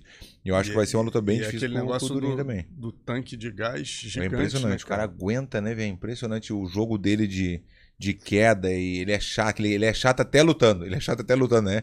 Então acho que vai ser uma Ah. luta, vai ser bem complicada pro Durinho, né? Se o Durinho conseguir evitar as quedas, né, que eu acho bem difícil, vai cair certo, mas o chão do Durinho é bem agressivo também, né? É, o Durinho agora tá certo, ele deve pegar o Magni, né? Eu acho que futuramente o nego deve casar ali com o Kobe mesmo. O Kobe tá mais agora pro Shimaev mesmo. Parece que. Eu tô na Tá dúvida, fechado. agora falando do, de- do, do UFC, por exemplo, eu fui ah, convocado pra fazer no dia 2, no dia 2 não, amanhã? Não, dia 2 não. Que dia é hoje? Dia- Amanhã é dia 2, né? Então, É. Amanhã é dia 2. e que amanhã tem UFC amanhã? Tem. Então eu vou, então eu vou fazer. Amanhã ou sábado? Não, amanhã não. Amanhã é sexta, sábado. É. É sábado. Tem certeza, dia- mas sábado é dia 3, né? É dia 3. Então como é que o Marcelo, meu o Marcelo do, do- O Lechevsky, me Nossa. falou dia 2, velho? Que loucura. Dia Mas- 2, será que tem outro evento? Eu tô viajando, É, velho? pode ser um LFA da vida, será? Será, velho? Que loucura. liga tem que, pra ele, tem que ver isso aí, direitinho. porque eu tô na Que eu dúvida. semana que vem tô no LFA e no UFC. E é 9 e 10. Ah, é? Aí, ó. É. E agora? E agora? É? Vamos cancelar aqui o podcast. O Rafa vai lutar, né, no, no sábado. Vai lutar o Rafael, vai, Vai- lutar vai Amanda lutar contra quem? Ribas, vai lutar com o Brian Barbarina, que é voltando pro peso 77, né? Até entrevistei o Dedé, ele falou, cara, eu acho que eu, eu- às vezes o mestre discorda do aluno, mas a última palavra é do aluno. Eu acho que ele devia continuar no 70, tentando que ele ainda tem lenha pra queimar e dá pra chegar. Só que ele pegou simplesmente o melhor striker da divisão, né? Tava lutando bem com o cara, entrou uma mão e o cara ganhou. Mas ele acha que o Rafael deveria continuar tentando. Eu, eu, eu tendo a concordar com o Rafael, assim, acho que ele teve uma leitura que poucos lutadores têm, cara. Tipo assim, ó, meu irmão, não vai dar ainda, até pelo momento, né? Uhum. Essa era Makachev aí é um jogo chato pro Rafael. Então, pô, Makachev agora tomou ali o posto. É uma luta chata, tem uns dois caras aí de Sarukian também que são um jogo chato pro Rafael. Então, pô, meu irmão, continuar ganhando dinheiro, tenho um bom contrato, sou um cara que fui campeão dos leves, escrevi o nome na história e, fui, e disputei cinturão do 77, então vou continuar aqui lutando nas duas. Quando pintar dois superlutos, eu tenho mais dois, três anos de carreira em alto rendimento, vou continuar bem onde eu estiver bem. E aí, o sofrimento pra perder também peso, né, cara? Ele sofre muito, cara. Sofre. Ele pra bater 70. E aí a O vida Rafael? passa. Ah, tá louco, já É, cansei de porra, ver, já. Você, porra, Tá louco? É amigo dele, né? Ele foi um Não, dos primeiros a Não, vir aqui, foi- né? Ele é muito, que meu, o Rafa, Deus do Não, ele respeitar é- o querido, né? Luta mil. muito bem, se dedica. Um E é que outro dessa treina, questão velho. do sair da Não, zona de é impre- Como conforto. treina, é impressionante como Porra. treina, velho. O cara não para de treinar, é- ele se dedica muito mesmo e, e E merece. liga a chavezinha, né, cara? A É. gente tem uns caras que É. quando tá lá dentro treinando, liga uma chavezinha que tu vê no. É. A luta que eu mais gostei dele foi dele. contra o Serrone, né? Pá, que ele deu um pauzão no Serrone e depois me tirou uma onda, porque o Serrone falou pra caramba antes, né? Eu adorei aquela luta porque ele Pérez botou também, no lugar, né, né? O Pô, Pérez foi irado. ali. Pérez, nego botou no cartaz, era o Anthony É, Pérez grandão. Pô, o cara parecia o garçom do Anthony Pérez Aham. no cartaz. E o show era. Era é, é, Showtime. Showtime, só ficava assim. o nome do evento era Showtime. E o apelido do cara Showtime. é Showtime. É, entendeu? tipo, ó, meu irmão, você Puxaram tá aqui pra, pra fazer É, é, coadjuvante, né? e ele isso, foi lá isso. e deu um pau no Antônio Pérez. Aqui tem o. Igor Lima. Alonso, tu acha que o Charles recupera o cinturão e aonde ele errou? Cara, é, eu, eu vejo o momento atual, assim, esse jogo dos russos complicado pra caramba, mas Charles é Charles, né, cara? Ele, ele vinha mostrando, eu não gosto muito dessa coisa de você apagar a história, né? Ah, o Makachev ganhou, ele que é uma. Cara, o que o Charles fez até então, a gente nunca pode esquecer. Quem ele enfileirou, né? Tudo que ele conquistou. O cara, pô, o maior finalizador da história, o cara, né? Olha quem ele pegou né? Ah, na aí. sequência, cara. Cinco lutas. Um monstro. Justin Gates, Tony Ferguson, Dustin Poirier, sabe? É o Michael Chandler. Só nego. E, e o Makachev ainda aceitou na sequência, assim, com dois meses de descanso, assim. Então, assim, não, não pode estar 100% nessa luta, entendeu?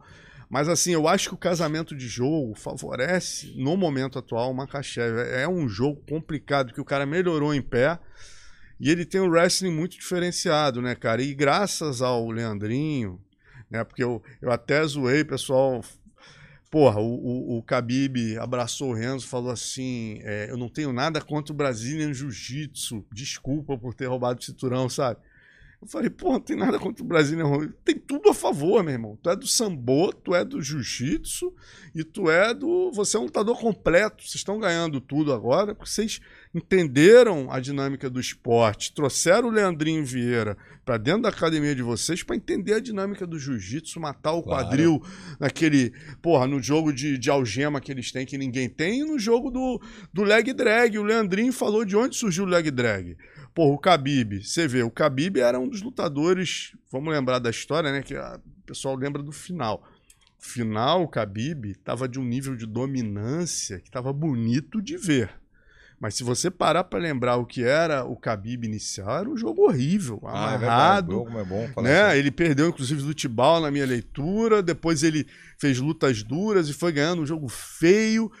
Qual é a virada de chave? E aí eu não estou trazendo mérito de maneira alguma, dizendo, ah, brasileiro, Pacheco, não é isso não. Eu só tô entendendo ele como um todo. O que, que ele fez? O que, que falta pra gente? Cara, a gente é bom pra cacete no sambo e no wrestling. A gente é ruim em pé. Khabib é ruim em pé. Então o que eu tenho que ter muito bom? Tenho que ter um domínio no solo. Aí o Leandrinho trouxe o leg drag. Porra, mostrou o leg drag do Leozinho, que é uma posição muito do Leozinho, pra ele. E eles e no início, cara, ele ficava reticente porque ele achava que dava as costas. Os caras insistiram, insistiram, insistiram. Ele foi tomando a cada luta, ele foi tomando mais confiança.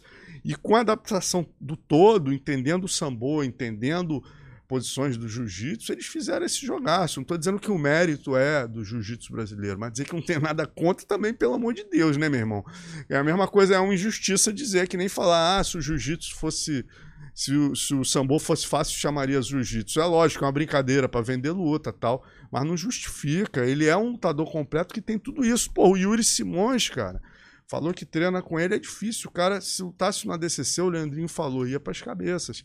Então, assim, esse cara também é completo no jiu-jitsu. Claro que é, tá louco? Óbvio que é do jeito Mas que aonde, aonde que ele errou, você acha? O, o Charles, cara, eu, eu, não, eu não gosto de dizer que ele errou. Ele fez o que ele vinha fazendo até então, né? E vinha funcionando com os outros. No jogo do Makachev, é aquele que a gente tava falando da, da tesoura, papel e, e- e pedra, né, cara? O encaixe do jogo do Charles para o Makachev acabou sendo perfeito, né? Porque o Charles, o que, que ele faz? Cara, ele não dá espaço, ele chuta, ele soca, ele vai no infight, ele não dá espaço para os oponentes que são bons wrestlers e strikers, né? Esses caras, né, o Makachev, a galera do Khabib, os caras estão vindo com algo mais, né? Estão vindo com quedas diferenciadas e o que, que os outros tinham que ele não tem? Os outros tinham medo do chão do Charles. O Makachev treina todo dia com o Yuri Simões, meu irmão, com Rock Hold, com os caras que têm um nível de chão altíssimo. Então ele sabia que ele tinha como cair no chão com o Charles, dar uma controlada no quadril, levantar, fazer um ground and pound, sem contar que ele também finaliza no treino, né? Então, assim, não foi falha, eu não vejo de maneira alguma como falha do Charles, eu vejo como mérito O do Charles, o que o Charles falou depois, ele chegou a falar alguma coisa? Não, eu não, eu não cheguei a Cara, ver, não não prestei cheguei- atenção é. também. Porque, pelo que eu vi, assim, Alonso, ele. Eu não sei, ele estava bem fisicamente, tecnicamente, como sempre, né? Não, não vai esquecer e deixar de treinar. Ele treinou o suficiente. Mas eu acho que a cabeça não estava 100% ainda, assim, pelo, pelo olhar. Tô dando uma coisa Ah, bem, eu não aham. conversei com ele nada, mas pelo que eu vi, assim, não tava na mesma linha, ele não tava na, na linha do campeão ainda, né? Que é o corpo e mente, que ele já teve isso. Uhum. Mas acho que ele perdeu um pouquinho, deu uma desmotivada e acho que a cabeça dele não tava boa, velho. É, Tava querendo, mostrou que tava ali falando bastante, não sei o que, vocês vão ver, vão ver, mas não tava convencendo Você, 100%. você já teve É. essa cinta, tu sabe É. o peso que é, né, meu irmão? Bah. Quer dizer, a pressão de imprensa, de tudo, De é difícil tudo. você manter o foco, tudo isso. Eu não tenho nem elementos pra falar isso. O que eu diria é que, assim, o MMA é um esporte extremamente dinâmico. Eu não acho que o Charles acabou aí. Uhum. O Charles tem muita história muito, construir. muito. Pode vir a ganhar do Makachev? Pode, pode. Meu amigo, o Charles pega lá atrás. O cara, pô, perdendo as primeiras lutas, o cara perder duas lutas seguidas, quase se ele perdesse a terceira, era demitido. O cara vira esse jogo. Depois, de novo, aconteceu, perdeu duas lutas. Se perdesse, era demitido. O cara vira esse jogo, o cara vira campeão. Pra mim, esses são os maiores campeões, cara. É, é. Que o cara que chega que nem o, o Khabib ali, numa dominância de 29 lutas, né? Não tô dizendo que não, porra, como o Fedor também, isso aí não seja foda. Lógico que é. Mas é muito mais difícil, cara, você entrar lá embaixo e sair de novo. E entendeu? cair várias vezes e E voltar. cair, voltar. E, pô, e, ah, uma vez eu entrevistando o Jorge Sampaio, eu perguntei isso pra ele, né? Cara, eu falei, que isso? Eu nunca vi isso, meu irmão. Pô, você vai pra arena americana, lutar com o americano, a torcida é mais pra você, cara. Como é... Aí ele, com toda a humildade do mundo, não era assim, não, cara. Ficou assim depois que eu perdi, né? Eu não sei se foi pro Matt Hughes que ele perdeu. Acho que foi pro Matt Hughes que ele perdeu e deu a volta por cima e, e depois finalizou. E aí, cara, o, a pessoa normal, a vida dela é o que? É vitórias e derrotas. Então, o cara, quando viu, né? Eu passando pelo que ele passa todo dia, dando a volta por cima, de certa maneira eu inspirei ele a ser melhor.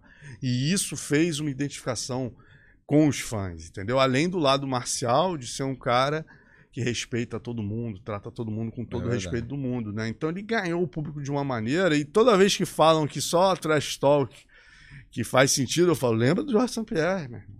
O cara que tratava todo mundo bem, um artista marcial e vendia PPV também, entendeu? Então, assim, não precisa ser.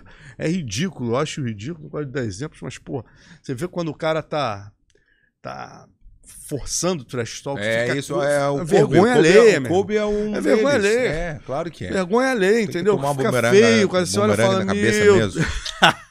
não joguei, foi sem querer. Foi sem querer. Ô, Alonso, fa- falando da regra assim, que tu já participou de ah, já participou de todos os eventos que tem no, no mundo, quantas vezes já foi pro Japão, por exemplo? Quantas vezes pro Japão? Cara, acho que umas oito. É, oito vezes é pro pouco, Japão. né? Você, pô, É, o- você- não, não, o você- acho que foi 68, Ah, pô. 70, Não, ó, o Vanderlei Rudy- mais de 100. Imagina. É, não, Rudimar, Rudimar tá Vanderlei, louco. é, Zé Mário, Minotauro, essa galera não dá pra comparar. Rudi, eu diria assim, esses três, que o Rudimar, Rudimar o- Rafael é, e Vanderlei, É, é. deve ser os passaportes mais carimbados pra... Imagina o Messi falou que Japão. tinha mais de um milhão de milhas com a, com a Varing.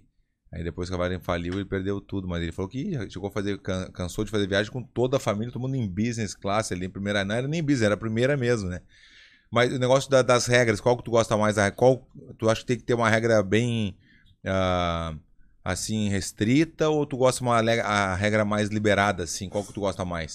A do Pride, por exemplo, a do Pride podia pisar na cabeça. É. Imagina pisar, É. pisar na cabeça pode. Tá, o, o One não tá com essa regra agora também?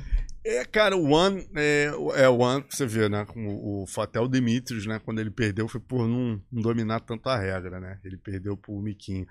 Eu, sinceramente, cara, eu vivi toda a era do Vale Tudo, né? O IVC, que era Toda. muito pior do que isso, mão pelada, vi o Vanderlei, porra, a primeira luta do Vanderlei na minha frente, assim. Porra, eu tinha que. Eu, eu- até hoje eu me arrependo, cara. Por que, que eu fui lavar aquele colete? Que eu, porra, imagina, ia ser peça de museu, né? Eu, tipo, porra, ele na, na, na beira com o Arthur Mariano, pô, me chapiscou inteiro aqui de sangue. Mas aí eu tinha que pegar o ônibus pra voltar e tal. Guardei aquele colete, chegou em casa, eu usava só aquele colete com Ah, é, porque ele usava o colete pra botar as, ah, As lentes, né, o botar gravador. tudo. Me lembro de- eu me lembro É, de, com esse coletezinho também. Aí, porra, botei pra lavar, mas esse colete tinha que ser peça Puta, de museu. Então, mas nessa bom. época, né, cara, Pride, no, no, no IVC valia tudo, tal, legal, foi importante o esporte passar por isso. Pride, pô, eu era o maior fã do Pride, não existe Bah, nada igual ao Pride. Não tem, não tem. Ian, é impressionante, assim, não tem comparação. UFC, o Não o. Bellator, Strike Force, todos os eventos. Mas o Pride, Japão, aquilo, ah, 50, 60 mil pessoas, até às vezes até mais. E, e- tu ouviu o teu técnico, o respeito o japonês. É, mas assim, o negócio é impressionante. né? arrepiar, né, cara? Não, e o evento em si, o show de entrada, era tudo muito irado, né? É. Nossa, puta, que, que. Mas assim, pra hoje, né, a pergunta, qual a regra que eu prefiro? Cara, sinceramente, a regra que eu prefiro, eu, eu, eu, eu acho a regra do UFC a mais justa hoje, eu não gosto, eu acho que pisão hoje é, é muito perigoso pro nível, porque antes, cara, você tinha uma disparidade ali e tal, tinha a possibilidade do pisão, você vê que era diferente ter, ter acidente, era difícil ter acidente. Hoje, com o nível que o esporte tá, eu acho que eu- é, você facilita os caras estão num nível muito, muito alto, entendeu? É, eu, não, eu acho que pisão e tiro de meta, assim, pessoalmente, eu não, eu preferia não ter pisão tiro de meta e faria mais ainda. Eu tiraria certas cotoveladas do Ah, UFC. uhum. Isso pra mim é o que mais me incomoda, mais do que pisão e tiro de meta. Se faz, colocar numa ordem de prioridade a regras a não existir. Cara, cotovelo é uma regra que, meu irmão, você pode destruir uma luta, você tá por baixo, como já aconteceu, né? O cara, pô, tá dominando a luta inteiramente, derrubou, tá quase um 10 a É. 8 porrada, ground and pound, o malandro vem, dá só uma certinha só. Pum. Acabou. Acabou a luta. Acabou É. a luta. E Entendeu? o Quer dizer, Rafa? injusto. Rafael dos Anjos. Não acredito.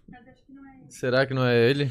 Rafael dos Anjos. É, se for, tá, tá aqui, ó. É o dos nossos? Vamos ver se ele mandou. Qual é dos nossos? Vamos tomar um cafezinho quando? Marcelão, mereço ou não uma luta com o McGregor? Vamos fingir que é, então. É for. ele sim, eu acho que é ele. Será Se que ele é botou dos nossos. Por que, que tu acha que não, Duda? Me manda mensagem no, no WhatsApp pra ver se é tu mesmo, demônio. Vamos ver Ah, se é tá, ele, vamos ver se é entendi. ele mesmo. Mas não interessa, mas é fã, é fã. É, mas eu já é, é, respondendo, só terminando, então assim, eu tiraria, primeira coisa, a cotovelada de baixo para cima. É, algumas cotoveladas também, eu acho que não acrescenta tanto. Eu acho que é importante.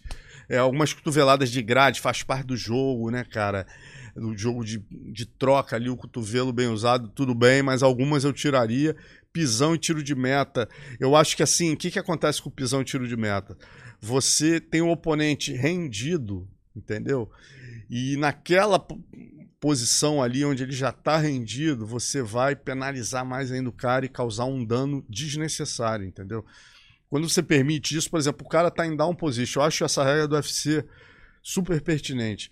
O cara tá em down position, ele já tá numa posição de inferioridade, entendeu? Eu não gosto daquele negócio de botar a mão para caracterizar down position, Aham. porque o cara tá cansadinho, aí ele Bota vai, a mão. mete a mãozinha e fica lá, respirando. Fica só tomando aqui, não toma na cabeça, entendeu?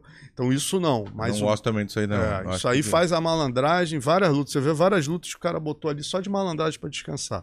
Então isso não é legal. Jogou na regra mesmo. É, mas eu acho que o esporte está evoluindo no sentido de, de ficar mais dinâmico e menos violento, cara. Eu acho que hoje dá pra gente ter um esporte extremamente dinâmico. Cara, o MMA é o decathlon dos esportes de combate, né? Você tem todas as modalidades numa só. Porra, ele já é dinâmico, ele é maravilhoso, não tem esporte igual, entendeu? Você, porra, é- com todo respeito, mas quando a gente tá acostumado a ver MMA, quando vê uma luta de boxe de 10 rounds, cara, hoje em dia, olha que eu amo boxe, eu pô, cresci vendo boxe com meu pai na sala, meu pai adorava boxe. Cara, eu te falar que eu se não for uma luta de boxe muito legal ali, eu, É. eu não consigo, cara, chegar ao final. Vai me dando no saco, meu irmão. Entendeu? E o MMA ali, a gente tem três rounds de. Vale, meu irmão, o cara tá perdendo no boxe. Pô, como mudar a tática? Você tem poucos caminhos de mudança tática ali, né? É... Pô, no MMA, meu irmão, você pode passar a derrubar, você pode passar a usar grade, você pode passar. Né, a- a- a- você tava jogando da média pra longa, tu joga da média pra curta com chute. Tu pode começar, você tá tomando o maior pau da tua vida, o teu treinador fala, meu irmão, a panturrilha. Tu começa só a dar na panturrilha, o malandro cai. Então, assim, É o muito- MMA é, é Como maravilhoso, atenção, cara. É o né? esporte mais Impressionante. completo que existe. Então, não Então precisa... a regra, então, tu, por exemplo, se fosse botar na escala, tu tiraria o cotovelo. Primeiro cotovelo, É. só de baixo pra cima. Uma, eu, eu, eu, eu voltaria a permitir pedalada, que eu acho que isso foi uma sacanagem dos wrestlers, entendeu?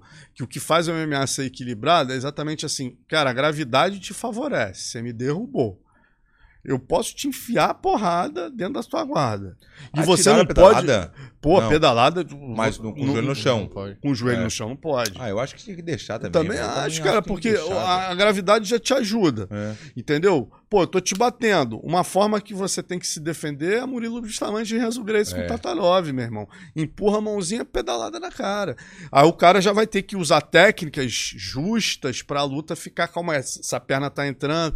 O cara fica totalmente confortável. Bota o quadrilzão pra cima, É, é. e larga a mamona. boa, é, eu acho que tinha que entendeu? deixar Então, também, assim- com o joelho no chão, tu não pode dar pedalada na, na cara do cara. Se ele tiver em pé, eu posso dar uma pedalada de baixo pra cima, entendeu? Uhum. Isso eu posso. Entendi. Mas eu acho que com o joelho não vai fazer. Não, tinha que deixar É, eu também. eu também acho acho. deixar, Isso aí velho. é injusto. Já, pô, deixa cotovelo. É. Porra, aí tira, tira isso. Não faz o menor sentido, entendeu? Então, assim.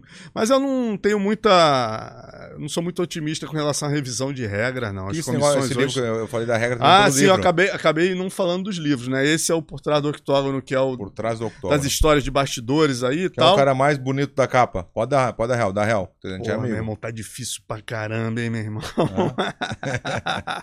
Lá.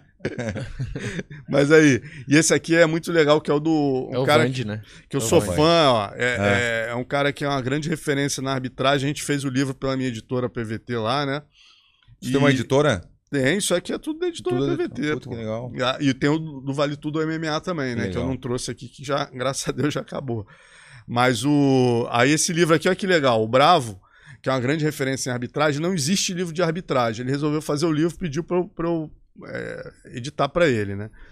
Aí ele, pô, Alonso, mas eu queria fazer em português e inglês. No meu do Vale Tudo MMA, eu botei inglês aqui e português do Do lado. lado. Sabe? Assim, não, não, não fica tão logisticamente legal. Esse dele, o que, que a gente fez? A gente botou o livro em inglês começando de cá, em português começando de cá, entendeu? Ah, então o que livro legal. é o mesmo livro, só que até a metade é em português e dessa metade pra cá é em inglês, entendeu? E é prefaciado pelo Big John McCarthy, né? Que, que diz que o cara realmente é um dos melhores profissionais do mercado. Esse aqui. Ah, Muito legal. Isso aí, ó, tem na Amazon, tem ele digital. Cara, quem trabalha com MMA precisa ler esse livro. Esse cara, ele realmente Português. traz uma visão. A gente tem uma visão muito assim, antiga. Ah, domínio, dominou o centro do octógono. Você lendo o livro do Bravo, tu entende que hoje em dia o que vale são os 3D, meu irmão. É, dano, domínio e duração, entendeu? É isso. E o dano tem um peso muito grande, que é uma coisa que lendo o livro dele, conversando muito com ele, me fez. Às vezes a gente olha, fala, ah, o cara deu uma. Meu irmão, se o cara deu um e abriu, isso alterou o resultado subsequente da luta, esse cara recebe uma pontuação, às vezes ele deu muito menos socos. Mas se ele. Quer dizer, ele deu muito mais socos, mas ele tomou um golpe que abriu, ele começou a sangrar e causou um dano real, ele pontua mais aquele round, entendeu? Então, assim, Então tu acha que com o sangue influencia muito o sangue saindo. o, o sangue e às vezes um nariz quebrado. E a torcida. Lúcio, ó, esse negócio de panturrilha aqui, que é um troço que muitas vezes as não se o- usava o- nada antes. Olha que O, loucura. o árbitro, muito, muito juiz, cara, não observa ali. O cara. O, o pô, Verdun deu 15 socos na tua cabeça, meu irmão. Você deu. Eu dou só um tapão. Se caso, né? Claro, não Porra, é nada. Viajei, o tamanho da mão, não Viajei, dá. né? viajei, viajei. Mas tu deu três na panturrilha dele. Ele começou a capengar. Acho difícil. Irmão, isso aí. E, e- e vai alterando, porque, por exemplo, se ele é wrestler, ele começa a mudar de base, ele passa a não tentar. Te... Isso aí, o juiz. O juiz que, meu irmão, tá atualizado, isso é um absurdo, né, cara? Que as comissões, por exemplo, É o tudo Bravo. no box, não é? A, é a Comissão. Atlética Brasileira, né? é, as três melhores comissões do mundo são a Comissão Atlética Brasileira, a Californiana, a, a, é, a- a de Nevada e a de Nova. Eu acho que a de Nova York é também uma das quatro. Aí tem que confirmar com a galera da CAB. Por quê? Porque eles exigem que os profissionais deles façam cursos anuais de atualização. Você imagina, cara, são 99 comissões onde não é obrigatório fazer nenhum curso de atualização. Tu tá lidando com a vida de pessoas que ralam muito pra estar ali, lutar e ganhar. E a diferença de você ganhar, a Verlu pode falar melhor que eu, é, é 50% do teu salário, meu irmão. Entendeu? Do então, pô, do- você é julgou isso, errado. É o extremo do extremo da, da, é três da de vitória, da felicidade e do- da tristeza e do falta de patrocínio. Tudo é hor- horrível. E é o aí, extremo do e extremo. aí você pega umas comissões atléticas de, de, de estados pequenos, cara, os caras simplesmente pegam um, um juiz. Aí tu vai lá, é fácil você procurar. Aí, se eu não me engano, foi o John Jones. Teve uma luta que foi muito polêmica. E aí eu fui dar uma olhada no, no- Cara, o cara não arbitrava desde 2016 e a última tinha sido de boxe, cara. Quer dizer, o filho da mãe com certeza não faz um curso de atualização há Claro que 500 anos, entendeu? E assim, tranquilo. Ah, isso que eu te perguntar antes que eu me esqueça de novo, porque eu sou meio, né, para dar umas porradas. É, dessa coisa do juiz parar, ah, por exemplo, a do. Vamos botar a atual, que tá muito atual agora. Poitin contra a desenha. Por que, que ele parou antes, né? Não, não antes, parou na hora ali, mas eu acho que não precisa parar tão rápido. Esse desespero do juiz parar a luta rápido. O Adesanha tá preparadíssimo, o Poitin também. Por dois soquinhos a mais, três, o cara caiu no chão. Aí tudo bem. Mas ele não caiu no chão. Dando outro, eh, vários exemplos que tem de o cara parar e daí fica aquela dúvida. Puta, se não parasse, ele ia continuar. Se não parasse, não ia ganhar. Daí o cara tem um argumento depois. Se não tivesse parado, eu teria continuado. Eu teria, entendeu? Então, o que, que tu acha dessa situação? De parar antecipado o negócio, que já deu várias polêmicas, já até com o Amazaki, né? O Amazaki É, sempre Mazaki. cansou de parar antecipado. É. Esse desespero que eu não consigo entender. A pessoa treina a vida inteira, treina 20 anos, tá preparado pra tomar mais um soco, não tem problema, não vai matar o cara, vai deixar o cara retardado, não vai deixar. Não, e valendo cinturão, né? tu tá louco, então é, é um Acho extremo, o, entendeu? o fato de valer o título, nossa, é. assim, eu, se eu fosse árbitro, É. eu também, Deixa, cara, eu velho. sou da escola Luiz Alves. Pô, eu brinco, o falava com o mestre Luiz Alves, né? Grande Ah. Luiz Alves. A gente brincava com ele que ele só parava, ele arbitrando, era o seguinte: o octagon tem oito lados. É. Aí ele deixava. Ele só parava quando chegava o oitavo urubu. Se chegasse sete, ele não parava, entendeu? pra pegar a cariça já. Caraca, Luiz, Luiz arbitrando. assim. Deixava Não, rolar. ele era, não, ele passava dos limites. Eu vi o professor de boxe uma vez. Vocês chamam isso de esporte, o cara montado. E- eu assim, Luiz, tá bom, Tá bom, tá bom, tá bom. Mas ele era. Meu irmão, eu prefiro isso, né? Ainda Pra mais não valendo o título. Essa tá? dúvida, valendo o título, o cara me para. Que nem agora É. o, a desenha tem argumento. E, e ele chegou a falar depois. Ele falou e não, Não, era falou pra- muito. Falou muito, Falou porque vai te ver. E não é, e por quê? Dois soquinhos a mais, deixa cair no chão, deixa cair, velho, não dá nada. É um soquinho a mais, dois, três, o que for. Também o cara não acho. vai morrer ou Também vai ficar acho. retardado por causa de dois, três socos. Não vai, É. velho. O cara tá preparado a vida inteira lutando. Então, isso que eu não, Concordo. eu não consigo entender esse desespero dos caras, velho. É, é, não consigo entender. é importante sim a arbitragem evoluir, né? Sim. Ter aquele instinto de preservação ao atleta. É uma luta que você vê, por exemplo, o cara tá muito. eu- e até falando pelo outro lado também, né? Eu acho muito importante. O Osiris, que ele, ele tem uma, uma frase que é muito legal, que eu não tô lembrando, para definir, né? Quando o atleta ele tem que ter a vontade, ele tem que demonstrar a vontade, tem que ter. Ele, ele usa três termos que são muito legais, que são as atribuições do, do árbitro, né, cara? O cara precisa ter a vontade, ter a condição e ter. Mas, em suma, tem. O tem Insuma é legal, né? O Insuma. Uhum, eu Tem- gosto falo bastante, fala né? também isso aqui, ele Ah, fala Insuna. Insuna, ele fala Insuna, é verdade. Mas tem, tem vezes que o atleta, você vê, o, o, o juiz, é, o árbitro é experiente, ele percebe que o cara tá pedindo a conta. Cara, eu como jornalista, ali na beira, eu, pô, você já identifica trejeitos que você sabe que o cara não quer, entendeu? Você Aham. olha assim e fala, o cara não quer. Cara já. E eu acho que o árbitro, ele tem que ficar mais ligado nesses caras. Óbvio, eu tô falando de lutas que não valem cinturão. Você vê que o atleta tá dando claramente. é, e ele tá muito ali porque o treinador tá. Vai, meu irmão, é tua vida! E tal. E o cara já tá assim, eu quero a conta. Chama o garçom, entendeu? E o- Aham, tu e o- consegue ver isso aí. e, e aí o árbitro tem que, tem que sim preservar o atleta o máximo possível, mas é o que você falou, cara. Eu acho que título é uma coisa muito séria, né? Mas tá louco, imagina. Porra, né, irmão? É- Todo mundo, o mundo, o mundo inteiro da, da luta tá lutando por um objetivo, que é o cinturão, ser o campeão. Todo mundo luta por isso. Eu duvido alguém lutar por lutar, o cara luta pra ser campeão. é. E aí, naquele momento mais importante, o cara pode te, ah, ah, te atrapalhar, o que for ali. E uma coisa também que eu acho, Alonso, eu acho que a torcida influencia muito no- na, na arbitragem também, no, no juiz também. Né? É juiz ou é árbitro? legal. Qual seria a diferença? Hum. Árbitro é o central, os juízes são os. Eu, eu- toda hora falo errado É. também. Os juízes são os três, né? Os três que Juízes. pontuam a Estão luta. pontuando. E o árbitro é o central, é o que tá ali, né? Dentro. Ou junto tu acha que a torcida, tu já viu a torcida influenciando o árbitro ou não? Cara, assim, nessas comissões pequenas, eu acho que. Quando é o que eu falei, tá né? vaiando. Uh, Uhum. uh, tá todo mundo vaiando, mas o cara de baixo tá. Ele tá tendo. mo- mo- dando um exemplo, né? O cara de baixo ou de cima, ele tá batendo, ele tá tendo movimento, mas a galera tá vaiando tanto. Mas o cara tá trabalhando ali, porque a galera não gosta de luta do chão. É. E aí o juiz manda subir. Parou, sobe a luta, entendeu? Manda subir a luta, começa de novo, entendeu? Acho que influencia bastante, E, velho. eh, o- o juiz mais. O árbitro mais experiente, né, dessas comissões principais, eu acho, por exemplo, um Osiris. Isso é outro absurdo, cara. Porra, não dá pra entender. É, o Brasil hoje, né, a gente tem quatro cinturões do UFC, a gente tem é, 25% do plantel do UFC. Tendo quatro cinturões. Os americanos Agora, têm no- um, o americano tem um, o chinês tem um, todo mundo tem um. Só o Brasil que tem Tá quatro. atual. É, atual tem quatro. Fala, fala quem são. Quem são os quatro? os, é, dois da Amanda, um do, do Poitin e o do Davidson Figueiredo. Ah, o David. O Clube 13. O É, cara vai três tá vezes. quarto agora, quarto né? agora, né? Nossa, que loucura, né? E o Glover poderia ter o quinto, né? E eu sei da Tiraram história então, é isso aí. daí que eu ia perguntar agora, tipo, até o Quem? querido. Quem? É, perguntou aqui, é, Dana White sacaneia os brasileiros e quando que isso começou? Sacaneia, né? Cara, é a- a questão assim, eu, eu, eu tendo a ter uma visão até mais de. Porra. Te- tentar entender o negócio, entendeu? E não, e não ir Uhum. tanto pelo lado de sacanear o brasileiro. Porque eu também já vi quando o brasileiro é, é, tá num momento bom e tá. Por exemplo, vamos ver o Poitin agora. Hum. O Poitin tá, meu irmão, tá entregando. E se ele começar a vender, você vai ver que, meu irmão, ele Tá, Vai virar um Charles bom não tava produto.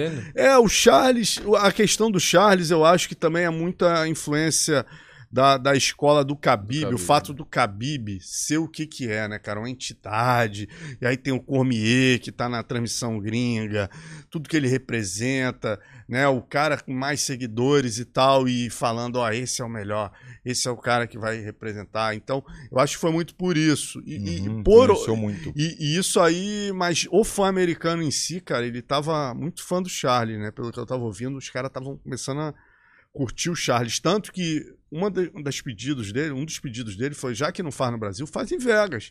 Em Vegas ele não ia ser neutra a torcida, não, Uhum. cara. Ia ser pra ele. Os americanos já estavam preferindo o Charles que o Makachev, entendeu? Então, assim, eu acho que tem casos e casos, assim, tem outros casos que. é, por exemplo, o jacaré. É, a gente Ah, o jacaré foi É, muito jacaré- prejudicado. Conta, conta um jacaré pouquinho. porque- Tá louco, ali foi uma cara É. dura que Deus o livre. velho. O cara O tá ja- merecendo muito já e fazia tempo já. É. Até o cara perder e. Entendeu? É, Impressionante. cara, você, É, eu, eu, eu acredito muito, o sistema é foda. o sistema é, duro. Não, o sistema. Pra não falar outra coisa, mas o sistema é difícil. Não é, não é bem assim, não. é, tem, você tem casos e casos, você tem casos ali que, porra, o cara, por exemplo, a chinesa. A chinesa não fala chinês, não vende bem, mas representa o mercado chinês. Porra, é bom pro negócio, eles vão favorecer ela, entendeu? No momento atual, o que, que é o Brasil pro negócio UFC? Né, a gente já foi.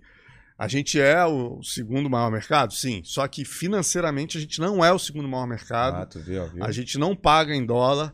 Você vê, eles estão numa situação aí, querem fazer um bom card pra Band, mas ao mesmo tempo, cara, como é que eu vou trazer os grandes campeões que lá fora vão me dar um gate 15 vezes maior do que vai dar no Brasil, entendeu? Uhum. Então, assim, eu tenho que ter um cuidado com o fã brasileiro, mas ao mesmo tempo, se eu pego esse player aqui, se eu pego um Charles, que hoje em dia é um ídolo mundial, e jogo no card Entendeu? Agora dá pra entender, porque daí é, tá falando business puro, é Sim, business que é o que puro. Você sempre É. falou, né? Ele é business- business puro. business não- não business é bom. É. Mas ao mesmo tempo que é o business puro, os caras não têm sentimento. Tu vê que os Ah, caras não querem nem saber. Você tá vê, essa louco? questão do Glover é clara, né? Tá. O Glover é um cara que, pô, meu irmão, o que ele representou ali, o que ele já fez também, situações difíceis ali, ser chamado em cima da hora, pô, tiraram o cara do card. Ah, e aí quando ele falou, pô, me bota com o Ian Barrovic, porra.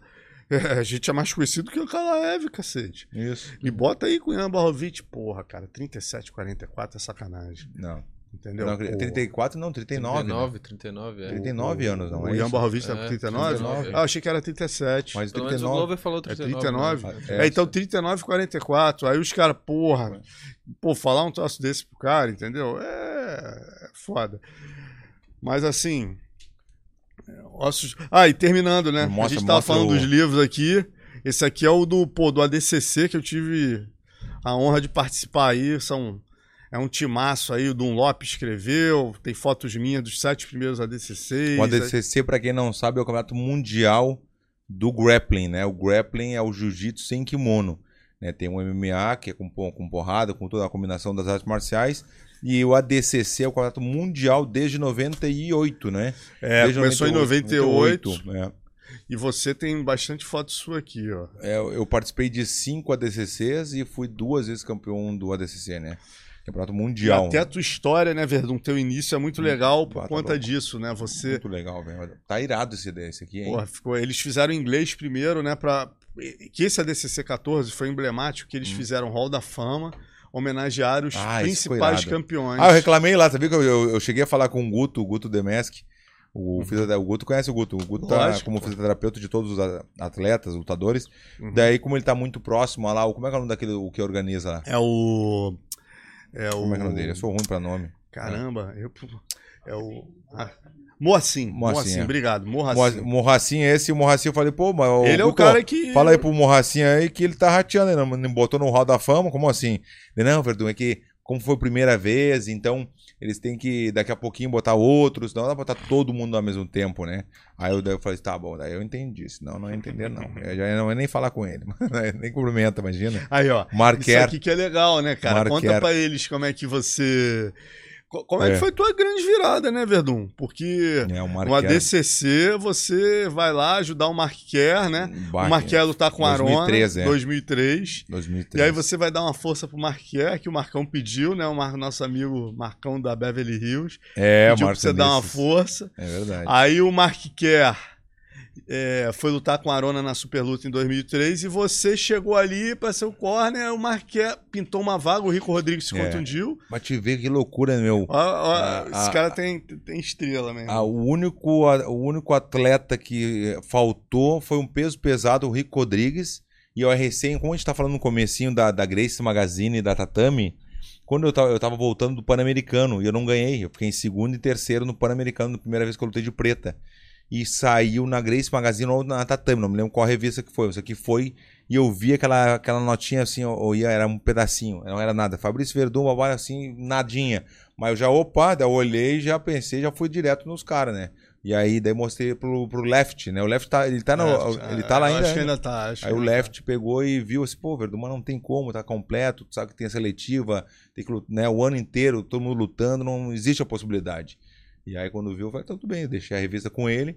E no outro dia, isso era uma sexta-feira de noite, no, na- no sábado da manhã, eu tava tomando café com o Tatá, tomando café, e o Tatá, ô, Verdun, cara, tu vai lutar? Eu falei, não, não vou lutar, eu só vim só pra acompanhar o Mark Kerr, né, como coach. E até fui criticado, né, porque como eu tava sendo coach do Mark Kerr com o americano contra um brasileiro, que era o Arona. Daí eu falei, não, é profissional, só tô treinando o cara, o cara me convidou pra, pra treinar ele, eu não ia dizer que não, né? Tava me pagando ainda, né? E aí eu falei, não, tá, o Tatá não vou, tá louco, não é, não vou lutar não. Ele, não, Verdun, eu vi o teu nome lá, tenho certeza. Mas exatamente assim. Vai lá no terceiro andar que tu vai ver o teu nome lá. Eu falei, não tem como. Eu falei, será, velho? Não tem como. Aí eu fui, né? Deixei de tomar café, fui lá correndo. Quando eu cheguei lá, todo mundo tirando foto. Vem cá, vem cá, vem cá. Me chamaram, assina aqui, assina. Eu assinei, assinei aquela. Por extenso, né? Dei aquela. Aí, assina aqui, assina aqui. Daí eu peguei, assinei. Verdun, vai, vai, vai arena que a tua luta é a primeira. Falei, como assim a primeira? Porque começa pelos pesados. É os pesados e vai descendo pros leves. E eu falei, não pode ser, né? Tua luta é a primeira, tu e o Kosaka. Eu falei, não pode ser, velho. Fui no quarto, peguei um calçãozinho ali, uma lycra, botei a lycrazinha da Hunter, da época do Maurição, e fui, lutei, velho. Fiquei em segundo e terceira né, aquela vez. Foi muito irado, tá louco, velho. Que loucura, né, meu? Do nada. E aí no ano seguinte você já foi pra final do absoluto, né? Isso. Pra final do absoluto, não. Eu fui pra. Não, pra absoluto não. Eu ganhei dois, duas categorias. Duas categorias. Duas categorias. É, 2003, eu, eu tenho 2003, 2005, 2007, 2009 e 2011. Então, eu tenho todos esses, né? Ganhei 2007 e 2009. Eu ganhei dois consecutivas, assim, dois anos, né? Papá. Foi muito legal. Vamos puxar então agora. Galera, tu que tá assistindo agora aqui ao vivo, hã? Aí. Ó, agora tu Tem veio umas- bem, hein? Tem umas cinco fotos tuas aí. Eu tava olhando da- depois Deu que moral. Aí, ó, o negócio é o seguinte: agora vai ser o Mais quadro. pra frente tem mais umas três. O quadro mais esperado, sabe qual que é o quadro mais esperado ou não? Porra, cu de cachorro. O quadro mais esperado da, da, da internet hoje em dia, todo mundo gosta muito, muito polêmico, bem legal. Dos nosso ou cu de cachorro. Então, galera, tu que tá assistindo aí, por favor, já manda, faz aquele, ó, compartilhar pros amiguinhos, manda lá que vai rolar o dos nosso e cu de cachorro com o Marcelo Alonso, a enciclopédia do MMA. Do Vale Tudo, vamos dizer, né? Porque é das antigas, né? Tá com 64. Hein? vamos lá então, vamos lá, vamos lá, Ricardo. Vamos ver como é que tá esse negócio aí. É, é importante falar também, Alonso, que a gente não sabe, eu e a gente não consegue, porque Ah, é? o nosso produtor Ricardo, né? Mais conhecido como Falcon. Olha pra ele, o Falcon. Lembra do Falcon, o bonequinho? Pô, lá, tinha igual. muitos, cara. Lá, tinha o do- tinha aquele coisa. do- Pô, tinha, tu também é coroa, hein, meu irmão? Não, não tu tinha viaja. Não meu irmão. Vamos, vamos fazer um negócio aqui. Porra, Eu Falcon tinha é Falcon. muito das antigas. É, tu é coroa, tô 45 Porra. dos nossos, 45. Porra. Negócio é o seguinte, olha só, então mande lá pros amiguinhos lá que vai rolar. Ó, ó, opa, Estrela Bet, Deus, ali, amanhã, amanhã tem jogo do Brasil, né? Eu, eu te falei, né? 6.400 eu ganhei outro dia. Vou- Amanhã eu vou, vou de novo. Amanhã é o Brasil e. Como é, Bra- É, Camarões? Camarões? Brasil, Camarões, amanhã vai ser. Vou te falar bem a real. Eu vou te falar que vai ser 1x0 ou 2x0, eu, eu acredito, assim. Não é, não. Que as pessoas pensam que vai ser Não, goleada. escolhe um, não é escolhe bem um. assim. Com licença só um pouquinho. então vamos lá, vamos lá. Dos nossos o cu de cachorro com a enciclopédia do MMA, do Vale Tudo. Vai lá, vamos ver o primeiro. Aí, Aê, Valide Ismail. porra. Meu padrinho, eu chamo de padrinho da luta. Padrinho da luta. Valide até covardia dos nossos total, né, cara? Porra, Valide, eu comecei a fotografar, pouca gente sabe, mas é, comecei assim profissionalmente, fotografando o Renzo. O Renzo me contratou para ser fotógrafo dele na luta com o Valide. Ah, é? E é, foi, foi. Eu, Lá no Rio. é, eu, como eu falei para vocês, eu era biólogo e, e fazia de hobby, né? Fotografava O que, mais que o de biólogo hobby. faz, Alonso? Cara, eu era microbiologista, então trabalhava analisando é, produtos de farmácia, produto acabado de farmácia, né? Então eu descobria bactéria, se tivesse contaminado. E aí, se tivesse contaminado, eu dava curso pros oficiais de farmácia pra não ter mais contaminação. Tipo, pô, Mostra cara, você aqueles problemas a do teu pé pra ele, pra ver se ele resolve. Ah, o fungo, eu tô com um fungo no dedão esquerdo, ah, isso não faz muito tempo não, cinco anos. É, né? E aí, aí o Vali, aí o, eu, eu, eu não tinha muita ligação com o pessoal do Cárcio, eu era da Barra, né? Eu treinava no Clube Barra com o Cláudio França. E o Big Red, que era muito meu amigo, me chamou, falou: Cara, o Renzo vai lutar com o Valide. Porra, o Renzo é meu brother e tal, fotografa ele. Ele me reencontrou fotografando no Atlântico Sul e falou isso. Eu falei, pô, cara, o Renzo Valide, caraca. Porra, maior responsa, lógico e tal. Aí me levou lá pro Renzo. Chego lá no Renzo, o Renzo me chamou pra fazer o cartaz do evento, que são os dois cara a cara tal. E eu fui pra ser fotógrafo, não tinha contato com o Valide. Então, qual era a, a perspectiva? O Renzo ganhar e eu ganhar um dinheiro que eu ia vender as fotos todas pro Renzo, né? Minha amizade com o Valide surge aí, porque o Valide ganhou de 9 a 0 as fotos, teoricamente, eu fiquei com as fotos encalhadas, que o Renzo não ia querer comprar foto Pô, da derrota. E aí, meu irmão, como eu já rodava, a única academia que eu não ia, olha que coisa, né? Eu sou conheci... um pessoal que me conhece muito pela minha ligação com o Carson Grace. E eu, graças ao Valide, né? Eu comecei a ir na academia Carson. Por quê? Eu comecei a vender. É, eu ia vender o Valide, tu sabe como é que é, né, cara? Árabe. louco. Aí eu chegava aí, Valide, pô, fazer um pacote aí pra você. É fotógrafo do Renzo, irmão. Porra. Porra, que trairão, hein? Tem que fazer um pacote melhor. Eu, porra, Ele meu irmão. Ele vira- Aí, aí ele faz o seguinte, irmão. Vai amanhã lá no Rio Sport Center. Aí eu lá. Aí, pô, tinha meu trabalho, aí, pô, fazia o pacotinho que o Valide pediu. É. Pô, tá pesado, hein, irmão? Não Tira acredito. 30. Tira 30 é o caraca, meu irmão. Não, então, amanhã vai ter. Ó, como é que eu conheci o Ah. Carson. Aí ele, então, aí no, no quarto calor que ele me deu, É. ia ter uma luta lá no. No Hotel Nacional, ali em ter um duelo, que até o Zé Mário lutou com o Léo Dalla, o Márcio Feitosa era faixa azul, lutando com o Wagner e Fabiano, irmão do Léozinho, em suma, era bem das antigas. Aí eu fui lá a última vez, falei, vou tentar, né, cara? Cheguei, Valide. Porra, irmão, tá aqui. Um pouquinho. Ô, Valide, como é que tá, Valide?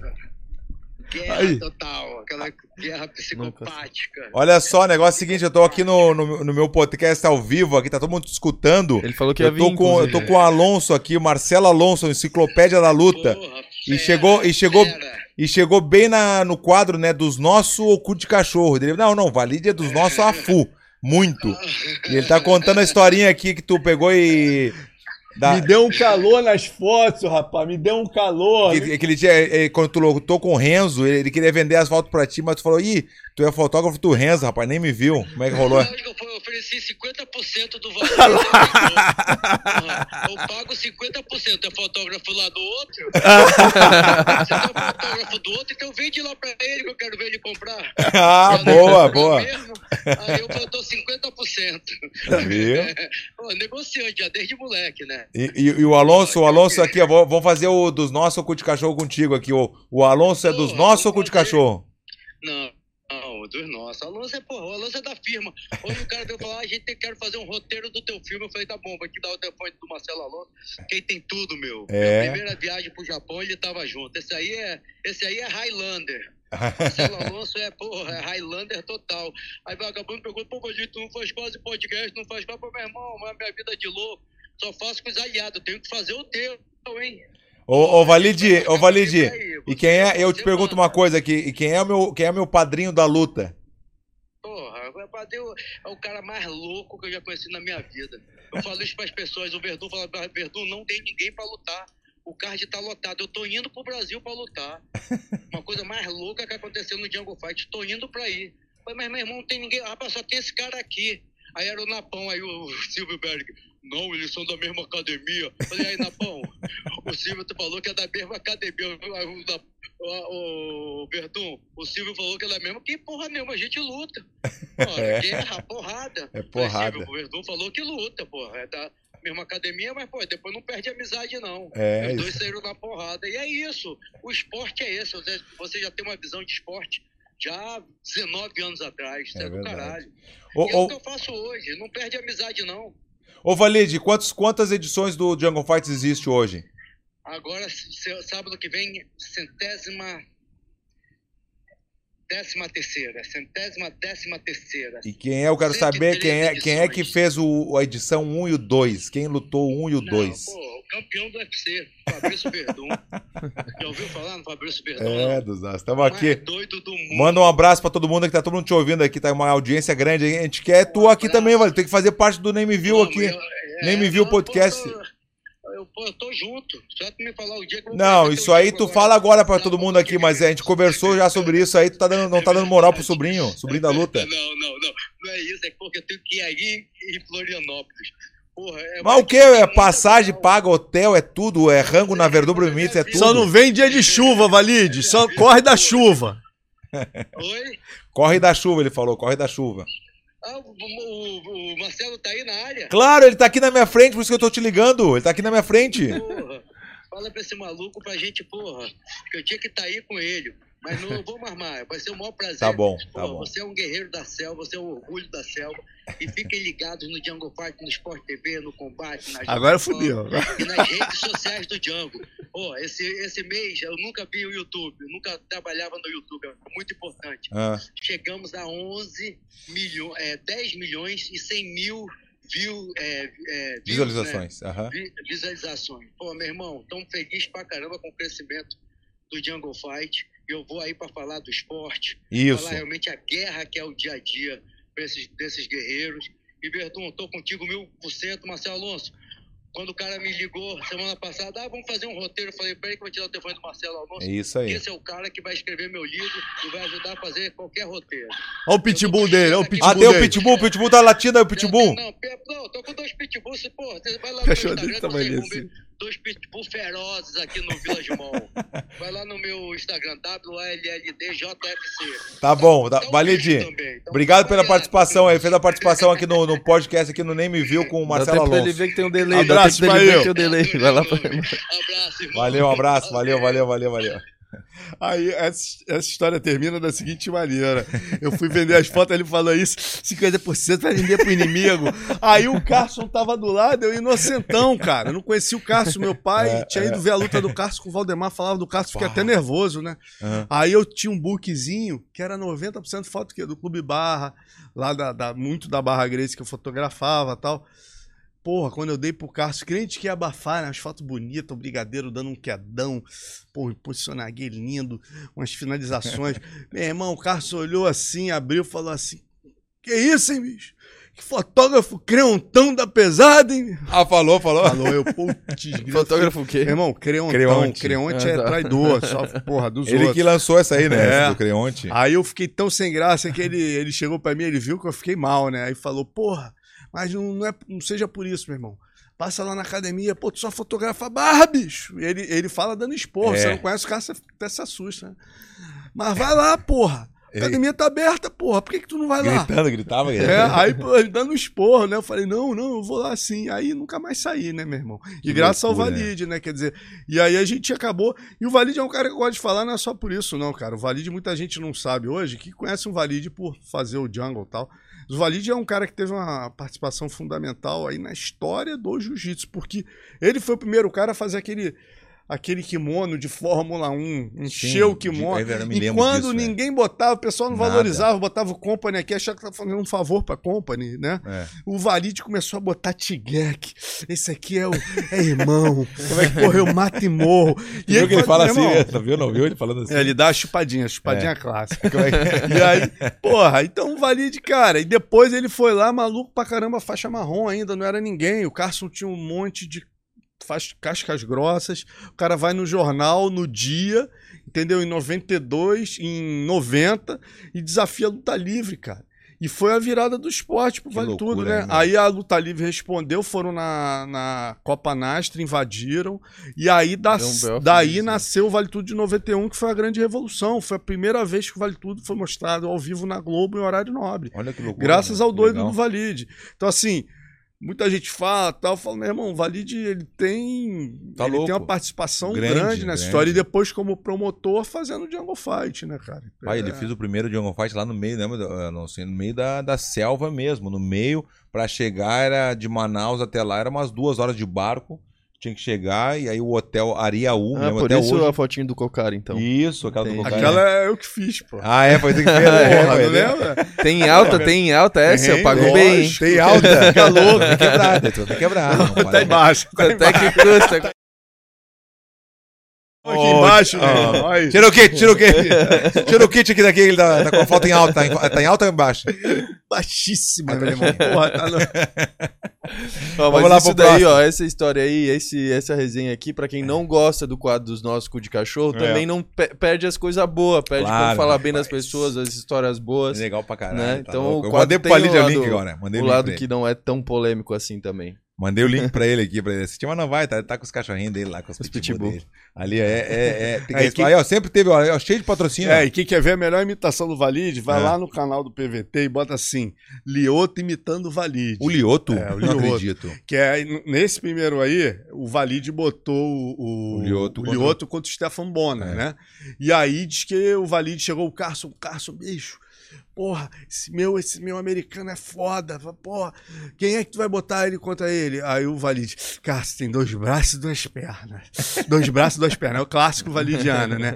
Aí o, aí o Lioto, porra, não, dois braços e duas pernas, um franguinho d'água, um japonesinho frango d'água. É. Aí chegou aí o Lioto pro Cássio, pô, ô, Valide, esse americano que eu vou lutar é bom de quê?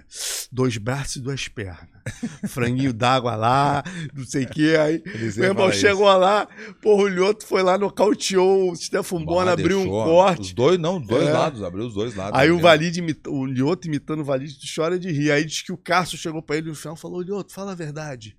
Tinha uma pedra na tua mão, tu deu um soco no cara, abriu um corte Abriu com os aquela dois luta. cortes. O Cássio ficou impressionado com o Lioto. Não, mas o- a cena agora, só pra gente passar a próxima, a cena mais engraçada que eu já vi na minha vida, que tinha, ia, tinha um japonês, o Inoki, né, que já até faleceu, né? Acabou de Fa- falecer. Faz pouco tempo.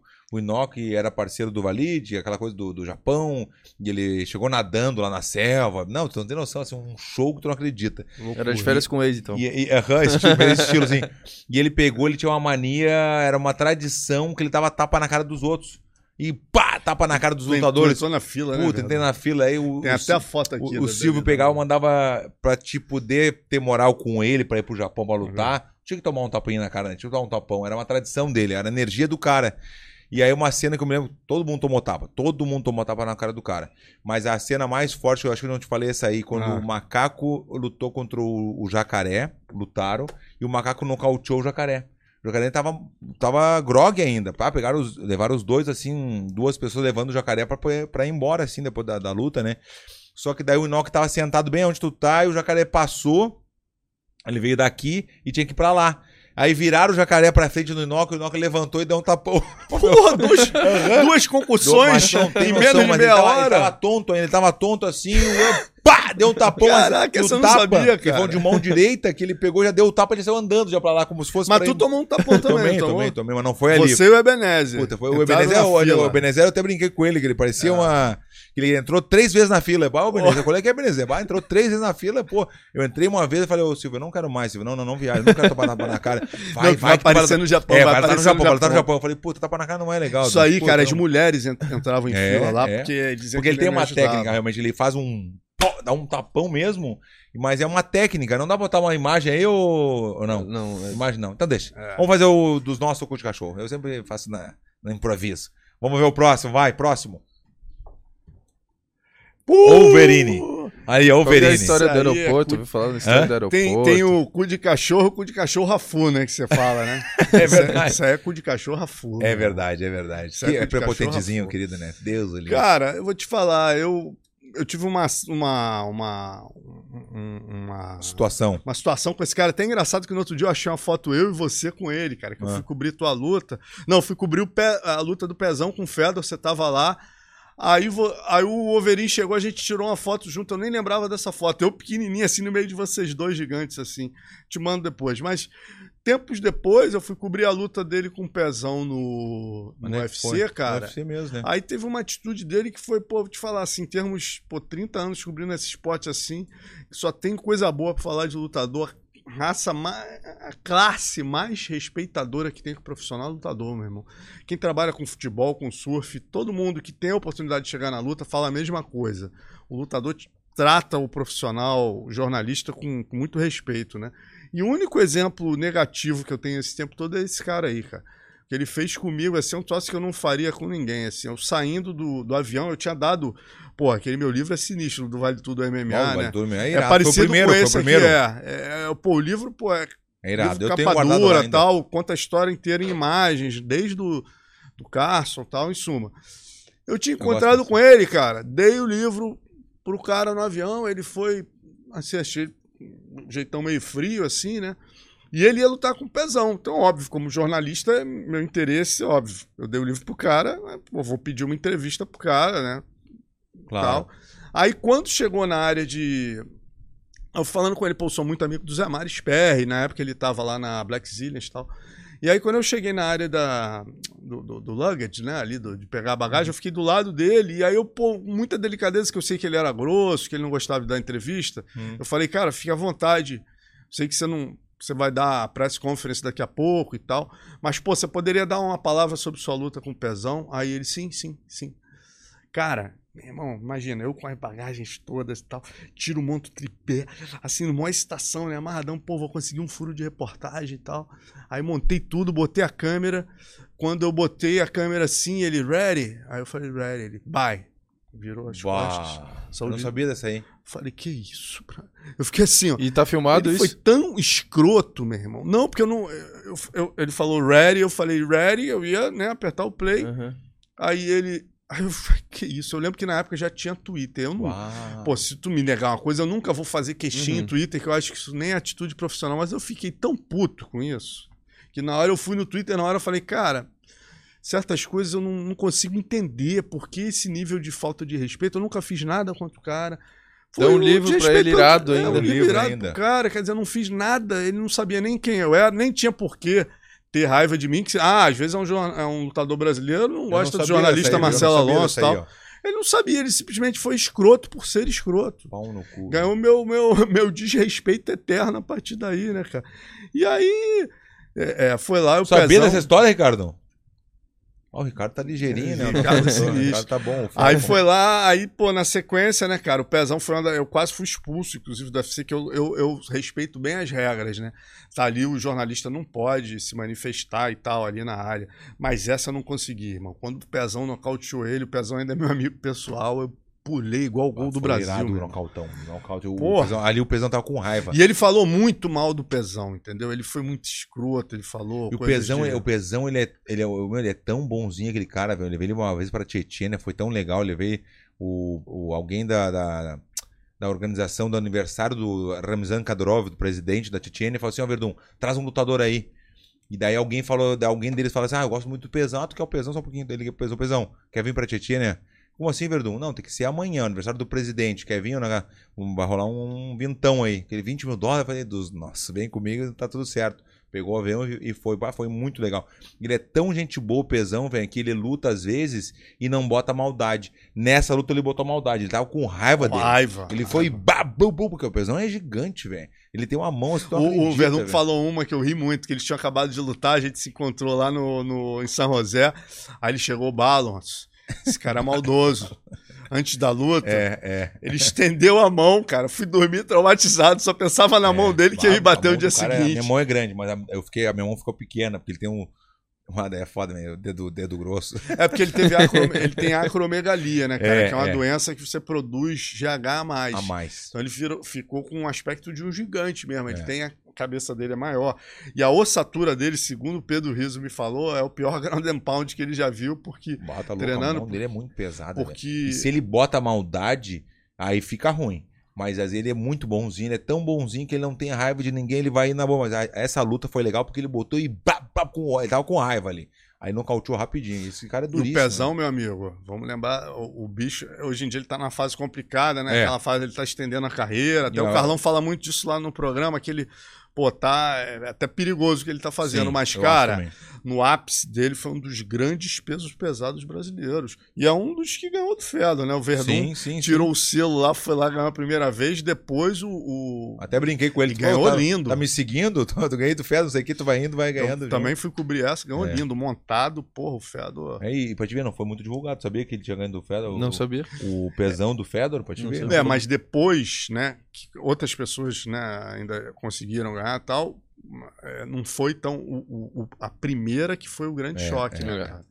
Que ele era invencível. Então, concluindo, Cu de cachorro. extremo cu de cachorro. É, a FU, como a Fu, eu também nunca né? gostei dele, sempre foi meio prepotentezinho. Mas eu já intimei várias vezes ele na rua, assim, na... fora das lutas. Já, vai, o que, que é o pau no cu? Vai te fuder. Eu, eu olhava ele e ficava me olhando assim, fazia assim pra mim. Assim, é isso aí mesmo. Eu falava em português mesmo. Vai te fuder o pau no cu. Fica me olhando aí, ficava. E ele ficava assim, fazia assim pra mim, ó. E assim, como dizendo que tava viajando, não, viajando no teu cu. Já xingava ele. pau no cu do caralho. Cu de cachorro. Ele se Vamos deu lá. bem no contrato do UFC quando entrou. Tinha que ter né, botado uma foto ele sendo nocauteado, botar uma foto do cara na carcaça, né? tá forte, tá forte.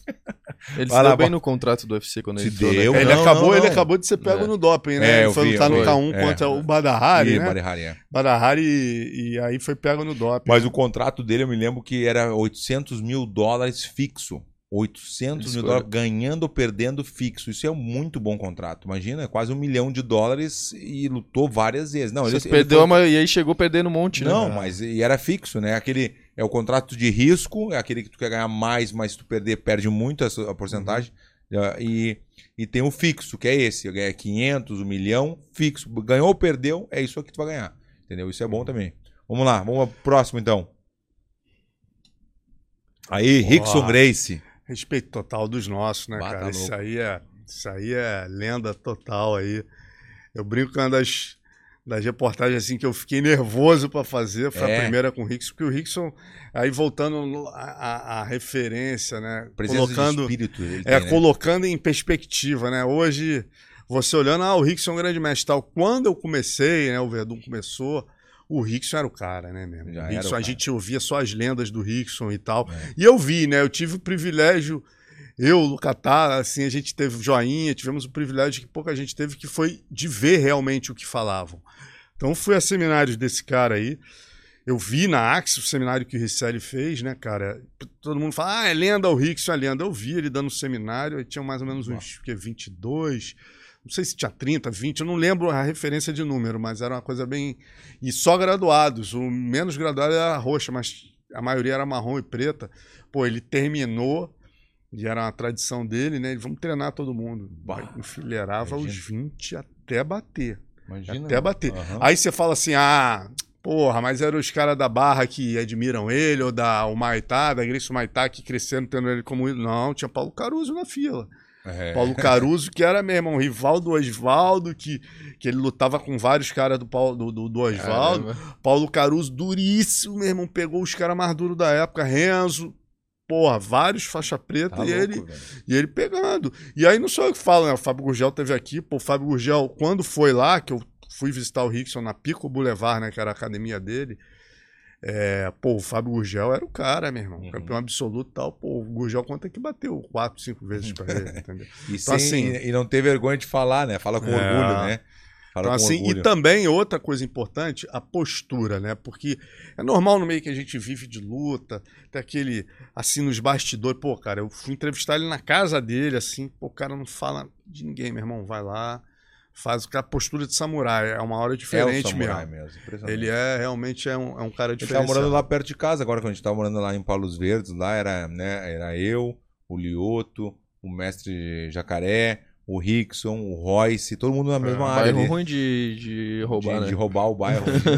A última matéria que eu fiz com ele até, cara, teve gente que falou, pô, o Alonso fica é, é, puxando as polêmicas. Eu, falo, "Meu, eu até falei isso com o Rickson. Ele, pô, mas eu não queria falar muito o negócio da, da, da- das brigas e tal. Fala, Rickson, vai me desculpar, quem sou eu te- Eu tô te falando como jornalista. Cara, um dos teus maiores ativos pra nova geração é o que você fez fora do ringue, porque... Quando esses caras falam, ah, o Rickson vai lá, olha o Sherdog, qual é o meu argumento sempre? Quando os gringos falam, os colegas jornalistas mais novos, né, de falar, ah, meu irmão, vê quem o Rickson ganhou, olha o Sherdog do Rickson. Quem ele ganhou, eu falo, meu amigo, o problema é o seguinte, a história do Rickson principal é antes de existir Sherdog. É. Então fica difícil a gente discutir, entendeu? O que o Rickson fez antes, até o esporte chegar aqui, é que é o grande ativo dele.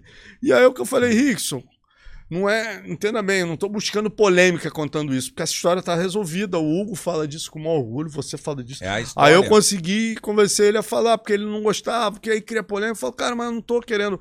Eu simplesmente quero contar a história que vocês escreveram que fez o esporte chegar até aqui. Não pode ter vergonha disso, meu irmão. Ah, tá. Entendeu? As brigas que você teve na rua, as loucuras que vocês fizeram.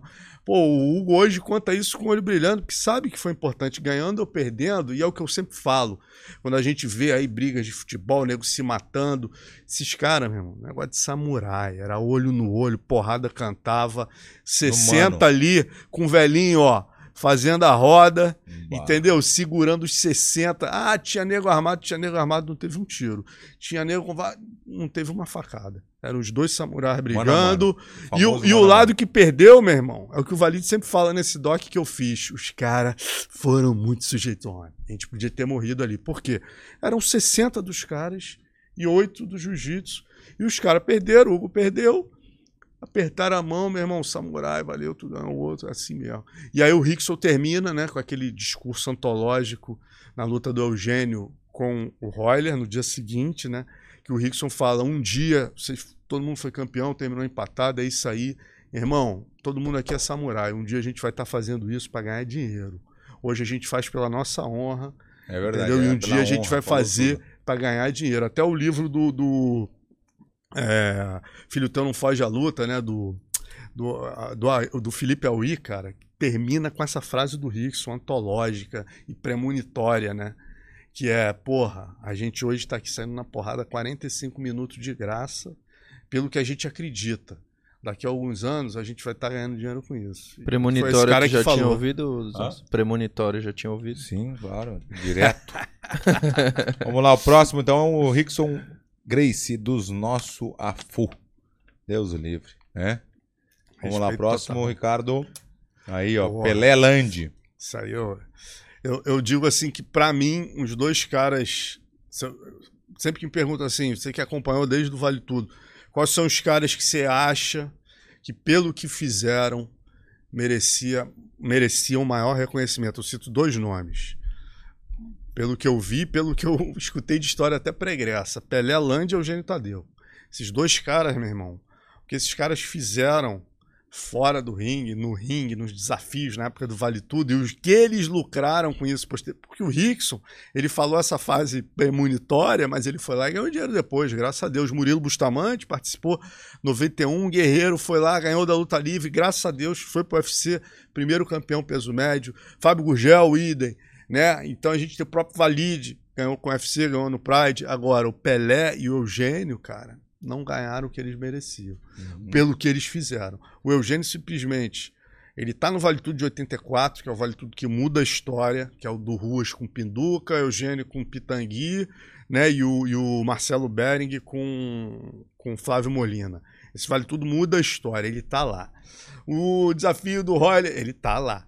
Renzo no, no, no, no Tijuca Tênis Clube, ele tá lutando com o Renzo. Porrada na rua, não sei o que, tinha que resolver. O Eugênio tá de frente. Invasão da escola, o Eugênio tá na invasão da escola. Cara, o Eugênio é um personagem de- fundamental na história e tava ali controlando, porque o jiu-jitsu também, se deixasse, passava um pouquinho do limite. A verdade Sim, é essa. a claro, gente tá cresceu louco. dentro do jiu-jitsu, ouvindo que os caras são vilões, né? Quando você vai ouvir todos os lados, o pessoal passava. Então, esses caras tiveram uma importância fundamental para equilibrar o respeito às outras artes marciais. O Eugênio. O Pelé não no sentido de equilibrar o respeito às artes marciais, mas no sentido de que foi ele que levou, isso eu posso falar porque eu tava, com todo respeito, mas o cara que pegou a bandeira da shootbox e falou, ó, Curitiba é foda, foi ele mesmo. E eu, como jornalista, tava ali na beira do ringue, nunca tinha ouvido falar em shootbox, ele começa a ganhar, ganha do macaco, aí nego, que isso? E o cara é gênio, meu irmão, fazendo brincadeira, fazendo parada de Muhammad é foda, Ali, impressionante. entendeu? O Anderson imitou muito a ele, isso é fato. Eu Uhum. acompanhei os dois, posso falar com tranquilidade. Esse cara, a influência que ele tem sobre o Anderson é gigantesca. E hoje, o Pelé, infelizmente, muita gente da nova geração vê o Pelé e fala: ah, aquele cara que apanhou do Popó. Hum. Pô, meu irmão, Pelé é muito mais que isso. Pelé ganhou do Matt Hughes. Pô, Matt Hughes, ninguém tocava no Matt Hughes, o Pelé nocauteou ele no quite. Pô, o Pelé roubou o cinturão do Pat Miletich quando o Pat Miletich era campeão do UFC. A shootbox não era conhecida, a gente foi para os Estados Unidos para ele lutar, o Minotauro e tal. Ele ganhou do, do Pat Miletich, roubou o cinturão do campeão do UFC, chegou Uau. a ser o número um do mundo até 80 quilos, entendeu? E é um cara que não teve o reconhecimento que merece. Mas é, muito É. dos Não, não, nossos das artes marciais. Tô de acordo contigo sobre tudo, a história dele, realmente. Mas ele deu umas rateadinhas no final, assim, que não precisava, velho. Não precisava, acho que ele quis. É, eu- Eu, como eu, como eu acho, do meu ponto de vista, óbvio, é essa coisa de ele não ter feito essa parte financeiramente bem, ser, o que ele ser. merecia, o que ele. Na época não era tanto assim, eu não sei se não, não, não chegou lá. Que nem no, no- no do Faustão lá, chegando lá, ele não chegou lá. Então ele quis mostrar uma coisa que de repente ficou com essa má impressão dele, né? Que ele mostrou, aí desafiou o Dida, desafiou a galera da, da, da É, isso shootbox. eu- isso eu discordo, Essas coisas eu, eu também- eu eu É. também discordo. Sempre gostei do Pelé, velho, tá louco? Sempre gostei dele, não é o que tu falou agora também. Mas daí ele eh, chegou num ponto que ele eh, apelou. Ele foi apelando que não precisava. Desafiar o Dida, a Vanderlei, não sei o quê. Tu começou a desafiar uma galera dele, que era, eram todo mundo junto. E aí isso eu discordo, Cara, entendeu? isso dá até tristeza. Claro, porque eu, quando eu velho. vejo o Pelé, velho? Tá louco? quando eu vejo o Pelé, quando eu vejo o chutebox. E na Pelé, cabeça dele, desculpa, Alonso, mas na cabeça dele, ele é o Pelé de antes. E não é mais. É, a gente viu não que é não tem mais. condições. Não dá pra ele. Não tá tem com o ombro condições. uma- Não porra, dá mais. Tem que é. ter o, o, o, o cifragol, né? Assim, porque é, é- realmente não, não dá pra ele, né? Porque ele mostrou que não tem mais condições já. Mas na cabeça dele, ele é o Pelé diante ainda. Ele tá com aquela memória muscular ainda, mas o, de repente o corpo não responde, os reflexos, o que for. Então eu discordo com isso. É. E, e como tu falou, a galera viu só isso dele. A galera nova geração viu isso aí dele. Por isso estão dizendo, ah, o Pelé que apanhou do Popó, entendeu? Por isso que ninguém sabe Não, e, história e a característica dele que é mais marcante, né? No outro dia eu perguntei pro mestre Nicolai, falei, o Carson, né? Quem é galista conhece galo vermelho, né? Porque o galo, segundo o Carson, é o único animal que não desiste numa briga, né? Então por isso ele amava tanto o galo. E o galo vermelho é o galo índio, é o galo de briga mais feroz que tem, que não desiste em hipótese alguma. Então quando eu perguntei pro Nicolai, eu falei, Nicolai, quem é o maior galo, galo vermelho é, da história das artes marciais? O Nicolai falou Pelé Land, cara. Por quê? Porque esse cara, o que mais me impressionava nele Ah, esse é era a capacidade de mesmo. não É. desistir. Porque ele apanhou do Joil, cabeça... Cara, mais de 80 cabeçadas Não, no pau do nariz. A cara dele tá saiu desse tamanho do ringue. Eu nego disso aí. gritava, é, é, é viúva do Pelé pra mulher dele. Entendeu? E o cara, pô, voltar a lutar e ganhar. E assim, várias lutas apanhando, entendeu? É... Não, não, guerreiro. Mas, assim, isso de que você falou é- é- Não tenho o que falar, obrigado. Realmente é uma pena isso, que eu acho que assim, é indissociável a imagem do Pelé da shootbox. É muito triste pra mim ver o Pelé Tu brigado acompanhou com tudo, o né? Rudimar. Eu, meu irmão, eu, É a maior, na, na- na maior rivalidade do MMA do mundo, né? A maior rivalidade foi shootbox tempos, é. e, ah, Brazilian Top e Team. Brazilian Top Team. É que o Ian não conhece, né? Brazilian Top Team e shootbox é a maior rivalidade do mundo. Era o Real os Madrid. Barcelona do, de do todos os MMA. tempos. Não, não E parava, não era no Brasil não, tá? Não. Eu tenho uma foto que tá até nesse livro, eu acho, que são dois japoneses quando eu chego pra cobrir a final do, do Pride GP em 2005, né? Que era. Terminou Arona e, e, e Shogun. Cara. É a fila do Pride inteira, lotou o Tokyo Dome, 60 mil pessoas e tal. A fila inteira era camisas da Shootbox e da BTT, quer dizer, duas equipes brasileiras. É, pega essa aqui minha que eu não comi, eu não, porra, não não sou muito, muito chegado em paçoquinha, não. Paçoquinha, Alonso? Come aí, pode Paçoquinha, comer, não precisa Alonso? não, não precisa pegar não. Patrocina, patrocina, porque tá foda aqui, velho. Eu, só, eu compro as paçoca e acaba tudo no dia aqui com ele. Paçoquinha, amor, paçoquinha. Mas o, o- o- esse negócio é incrível, cara. Você imagina. Aí eu, eu tirei uma foto de dois japoneses, um com a camisa da Shootbox e outro da BTT, assim, ó. Um japonês pro outro, dois torcedores, cara. Olha que barato, usando a camisa de equipes Uhum. brasileiras e torcendo pelo Eu Brasil, o né? eu tô falando. A maior rivalidade do, do, do Vale Tudo de todos os tempos, né? Me diz outra É. rivalidade com Cara, eu essa. fiz, eu fiz um, eu fiz um doc pro, pro canal Combate chamado Rivalidades, né? E aí são 18 rivalidades. Mas A- é, é- é vídeo isso? É, tá- passou no combate, aí agora vai subir, tá subindo agora em janeiro, vai subir na plataforma do UFC Docs. Puta, eu quero ver. Aí vai ficar, meu irmão, tu vai adorar, porque Ah, se- pra quem não conhece o UFC Docs, é irado, né? irado. Puta, Muito irado. É, é muito legal. E uma coisa muito legal, os caras fizeram uma promoção agora, as duas primeiras semanas de, do ano, né? Eles vão botar a plataforma.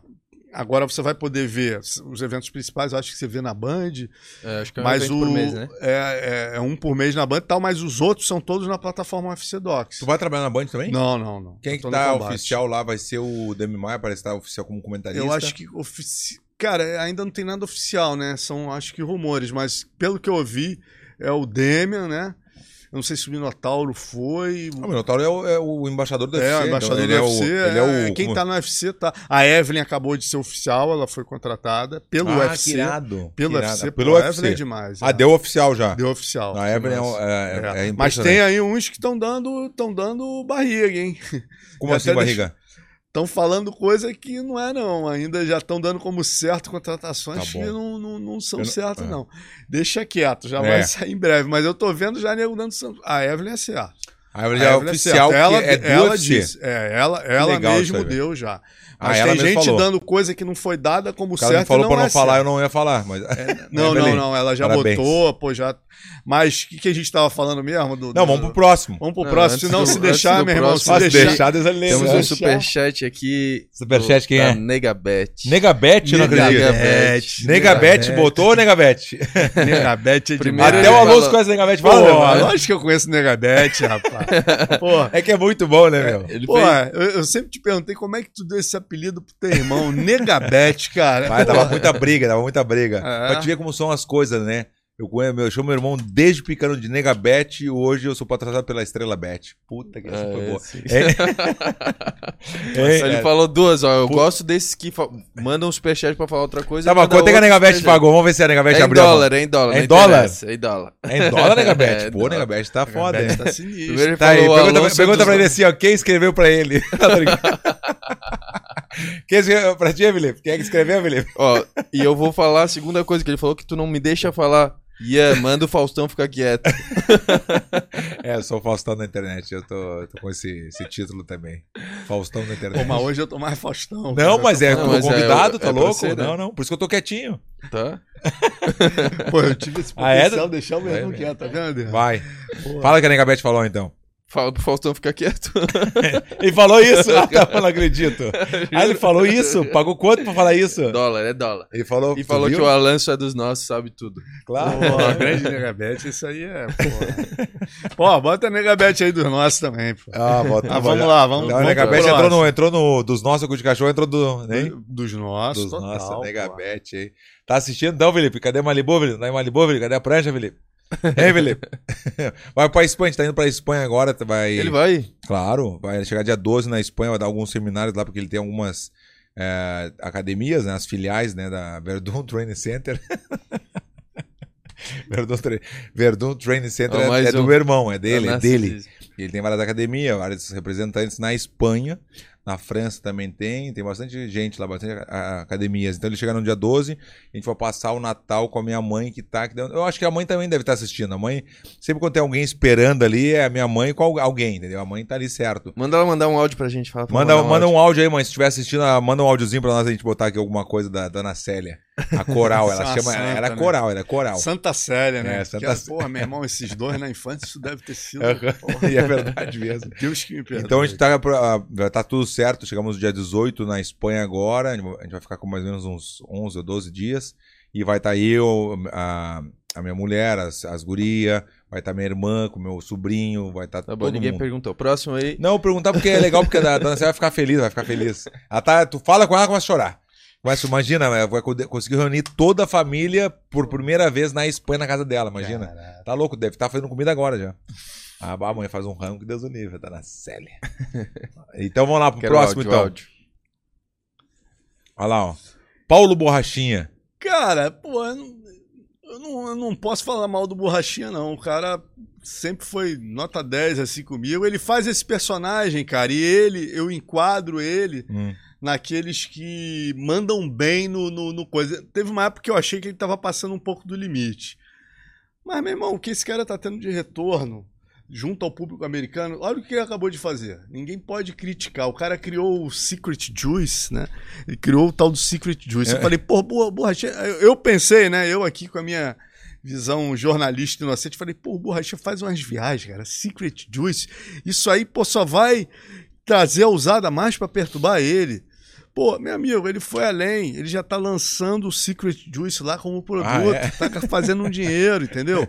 Então, assim, Foi é um bom, cara então, que, meu irmão, bom. veio quietinho ali do interior de Minas, foi devagarzinho, cavou o espaço dele e hoje em dia é um dos grandes nomes aí do 84, tá se vendendo e tá sabendo o que a gente tava falando que é mais difícil, né? Fazer o UFC ali respeitá-lo, meu irmão. É, tá mas faz- isso eu não acho não só dele. Eu acho que isso não funciona.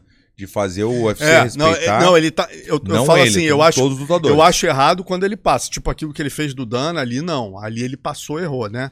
Ele botou Eu o Dana todos com os a, lutadores. com a Namaruna, tentar assim. fazer, que já aconteceu comigo, tentar falar alguma coisa Ver- o Vanderlei mesmo fala isso, é. não dá Não, certo, dúvida, não dá pra ir contra. Os caras são muito. É um poder gigante contra É. uma pessoa não tem. Não pode. Tem Todo que mundo saber, se reunir, que fazer sa- uma. Fazer. Como é que Uma fala? associação, Uma né? associação dos lutadores não vai acontecer nunca. Cada um olha pro seu e acabou. É, não, é verdade, isso eu concordo contigo. Mas dos nossos, Borrachinha é, é, meu irmão, tem que tirar o chapéu pra ele. Então vai lá, vamos próximo. Aí, ó. Caio. Pô, rapaz, CFX. esse aí, ele, eu não, eu não posso dizer, é o que eu falo, né, cara? Tem alguma coisa, tem alguma coisa É, o Ricardo é. botou, tem alguma coisinha aí, Não, Ricardão. não, não, esse cara aí, ele, É ele- gaúcho ele, né? ele teve uma atitude de cu de cachorro comigo. Eu não, eu não vou dizer que ele é um cara cu de Ah, então cachorro. o Ricardo pesquisou bem, né? que depois que, porra, eu vi a história dele, a gente né, trocou ali uma ideia, eu vi, pô, o cara faz um evento, o cara, entendeu? Faz é, é, uma série de coisas pela luta. Então, quem sou eu pra chamar ele de cu de cachorro? Se o cara trabalha pela luta, faz muitas outras coisas, dá aula, então ele merece respeito nesse sentido. O que ele foi cu de cachorro, eu digo e, e repito que foi cu de cachorro, foi o seguinte: a primeira vez, é, a internet tem certas coisas, né? Tem um lado positivo, que é democratizar o ambiente Uhum. marcial, do jornalismo, de tudo isso. E tem um lado negativo, que certas regras passam a ser é, desrespeitadas, regras básicas de convivência. Por exemplo, você não precisa ser jornalista para dar uma notícia no seu canal e dizer que é do, do colega jornalista, entendeu? E, e, e a vez que eu fui cobrar ele sobre isso, ele me respondeu. É, primeiro, meu primeiro contato com ele foi o seguinte: foi por um acaso o Borrachinha mesmo. Eu tinha feito, acabado de fazer um vídeo do Borrachinha, eu nem conhecia o canal dele. Cara, o canal desse cara não tem mais inscritos. Tem 200 e poucos mil. mais até, entendeu? E, porra, excelente, ele tá fazendo um bom trabalho há muito Uhum. tempo. Problema zero com relação Ah, a isso. Mas a questão é que ele pegou um vídeo. Eu tinha acabado de fazer um vídeo do Borrachinha. E ele pegou o vídeo. É, Aí eu coloquei lá, tá lá a minha thumb, né? Do Borrachinha, era um furo. Eu tô falando que o Borrachinha pode ser até outro lutador. Mas era um furo, assim, eu tinha acabado de conversar com o cara. O cara não tava falando com ninguém, eu consegui conversar e pum, botei o furo ali. Cara, quando eu entro no, no- na sequência, assim, dos, dos, dos- Eu sigo vários canais de luta, eu seguia ele também. E ele botou um- a mesma foto, uma foto parecida com a chamada, e eu entrei no vídeo e falei, pô, tá no direito, né? O cara foi lá, internet é assim mesmo. Pegou uma entrevista que eu fiz, botou um título, pô, podia ter só usado diferente, né? Tal. Cara, quando eu vi, ele simplesmente abre o vídeo dele falando assim, eu nunca tinha visto um vídeo dele, mas ele abre falando assim, eu peguei esse, é, eu vi aí na internet, não sei que tal, que o Borrachinha falou assim, eu, eu peguei no, no- no- na timeline dele e falei, pô, irmão, tem alguma vergonha você dizer que viu isso no PVT, que o, que o colega Sim, dá o crédito, dá o crédito, né? Pô, não custa nada, né? Que é tal. muito normal isso dar o crédito. né? Aí, aí ele pegou e me respondeu: não sou jornalista, não tem que dar crédito. Nada a ver. Aí eu falei, porra, não achei legal a atitude do cara. Aí fui no fechado no Instagram conversar com ele, ele falou assim: se você quiser, eu ia até conversar com você, se você quiser, é, eu passo até a te dar os. Eu, eu até cito o seu nome. Mas aí eu, eu preciso usar. Os, eu, eu quero usar seus vídeos, mas aí eu cito o seu nome. Eu falei, imagina, cara. Pô, eu falo com lutadores, cara, que pô, são 30 anos aí fazendo conexões para conseguir falar com esses caras. Imagina, você vai poder pegar o meu material, o meu maior ativo, usar no seu canal gratuitamente para me dar o crédito, porque acha que tem mais seguidor. Aí isso aí ficou, ficou meio que estranha É. a situação. Tempos depois, ele pega um vídeo, ele diz que não foi ele, né? E aí que deu estresse. Pô, cara, eu fiz um especial pro Combate, eu tinha um programa, dentro daquele programa Revista Combate, Revista eu Combate tinha um Mulher. quadro chamado Baú do MMA. Claro, não era do baú do Alonso, não. Não, esse era Baú do MMA. Tá bom. Aí eram, eram quadros que eu fazia, por exemplo, eu fiz o Gurgel Quer, fiz a gente na Rússia. Muito Cara, dá um isso. trabalho fudido. E esse muito mais trabalho, porque eu fiquei seis meses ouvindo pessoas no Brasil inteiro. Pelé, toda a história BTT e shootbox eu contei em 25 minutos. Que irado. Num vídeo de 25 Muito irado minutos. Tu quero ver isso aí, Alonso. Eu, é eu muito vou te mandar. Falei pra ti esse tem mais, de, tem mais de 600 mil acessos Me ajudou no muito, YouTube. cara. Aí ele- manda Me aí- ajudou muito a criar coragem pra estar aqui falando de Pô, luta, que que, sendo que maneiro, é uma cara. coisa que eu não Maneiro. entendo tanto, é, é novo pra mim e eu assisti muito esses vídeos, é muito massa, cara. Aí esse vídeo era- tava no canal Combate. Cara, ele pegou esse vídeo. Aí, aí eu entrei no vídeo. Era a maior rivalidade do MMA e tal. Você precisa ver esse vídeo. Aí ele entrou, você precisa ver esse vídeo. E, pô, botou 10 minutos desse doc que eu fiz de 25, cara. Eu fiquei muito puto. Entrei e falei, pô, irmão, que isso, cara?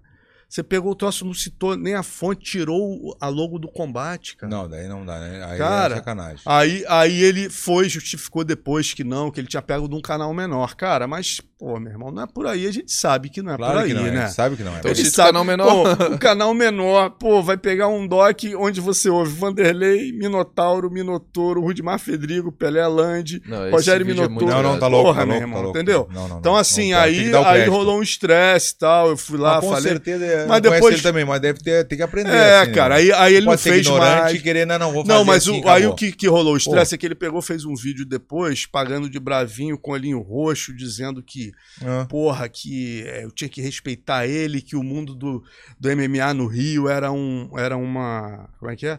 Era uma grande panelinha, irmão, pra mim. Cara, eu tinha um programa chamado Combate News, né? Que era eu e o Luiz Prota. Primeiro eu fazia sozinho na Publitei, porque eu sempre chamava um jornalista. Depois a gente passou para o Sport TV, era ao vivo. Toda quarta-feira. Tinha uma revista na terça e o nosso era na quinta, o Combate News. Sempre recebendo um jornalista, meu irmão. Eu trouxe o Valmir do Sul, do MMA Sul. Eu trouxe o, O Valmir, poxa, é. o Vini do Diretaço. Valmir Pô, é Renato Rebelo, meu camarada do sexto round. Poxa, o, o, o Laerte só não foi porque ele ainda não tinha canal. Que, pô, com certeza ele teria ido. Todos os jornalistas, Luiz Coutinho, todos os jornalistas foram. Então eu me chamar de Não, não, paneleiro, não, irmão. não. Eu sempre fui tem um cara que crédito, abria velho, não espaço problema todo nenhum, mundo, velho. entendeu? Não Então, não assim. Teve uma atitude de cachorro, mas eu sempre dou um, um- um cara que tem um canal, que faz um serviço porra, excelente pra luta, fez vários eventos, eu não posso chamar ele de cu de cachorro de maneira alguma. Só pela Teve, ati- atitude. teve uma atitude de cu de cachorro, mas pra mim passou, entendeu? Tá tudo certo. É Então, diferente do. Que eu até me retratei sobre isso, a gente falou do Borrachinha antes, eu até me retratei sobre isso no Verdun Responde ontem. Ah. Só que não saiu ainda, que o Verdun Responde é gravado, com as edições e tal. É, num episódio aqui, é, eu, eu falei mal do Borrachinha porque a gente fez um vídeo pra ele. né? O Ricardo fez um vídeo, passou, a gente editou, ficou um vídeo irado pra uma marca dele e tal, que ele é patrocinado. E aí ele soltou o vídeo no YouTube e botou créditos pra outro editor. Falou, ah, filmado e editado por tal. A gente olhou e falou, o que é isso? Aí eu cheguei aqui num dia e falei, pô, o Borrachinha fez isso, isso, aquilo.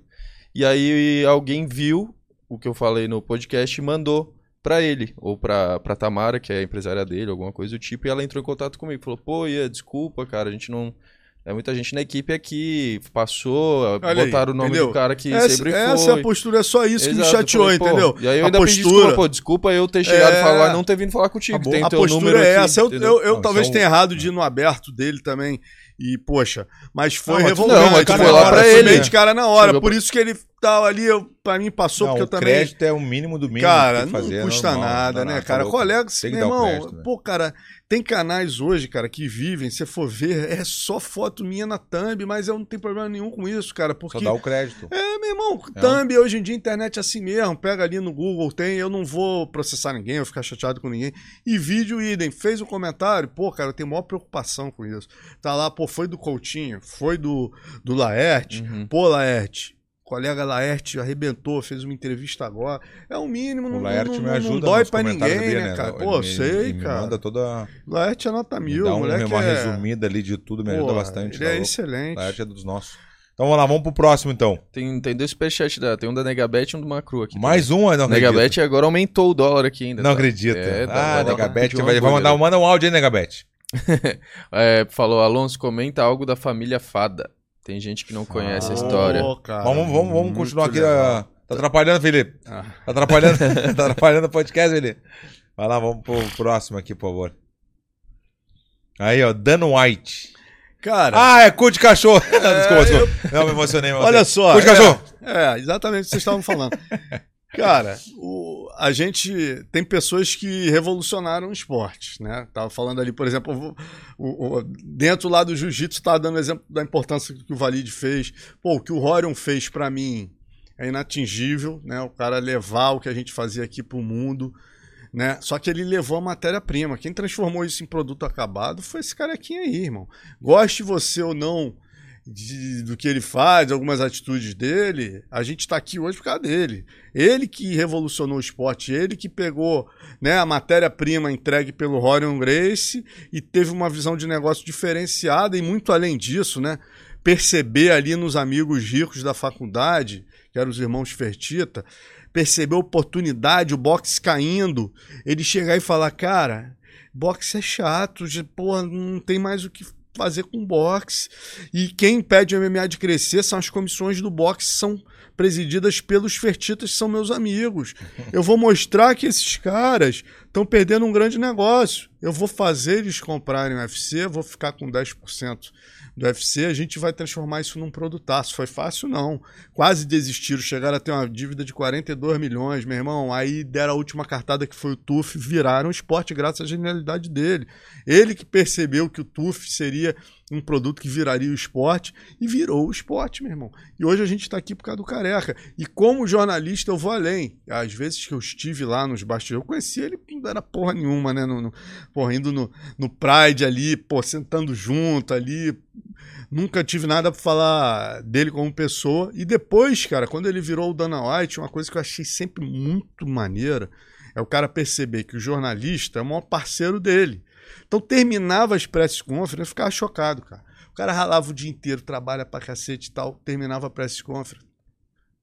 Se quiser, eu tô ali em cima da mesa. Sentava em cima da mesa, ficava ali uns 10 psicopatas ali de jornalistas, eu e mais uns nove ali gringo, perturbando o cara e até a última pergunta mesmo. Não era assim, ah, não, last question é o caralho. É, é sentado ali com a gente, dando maior atenção.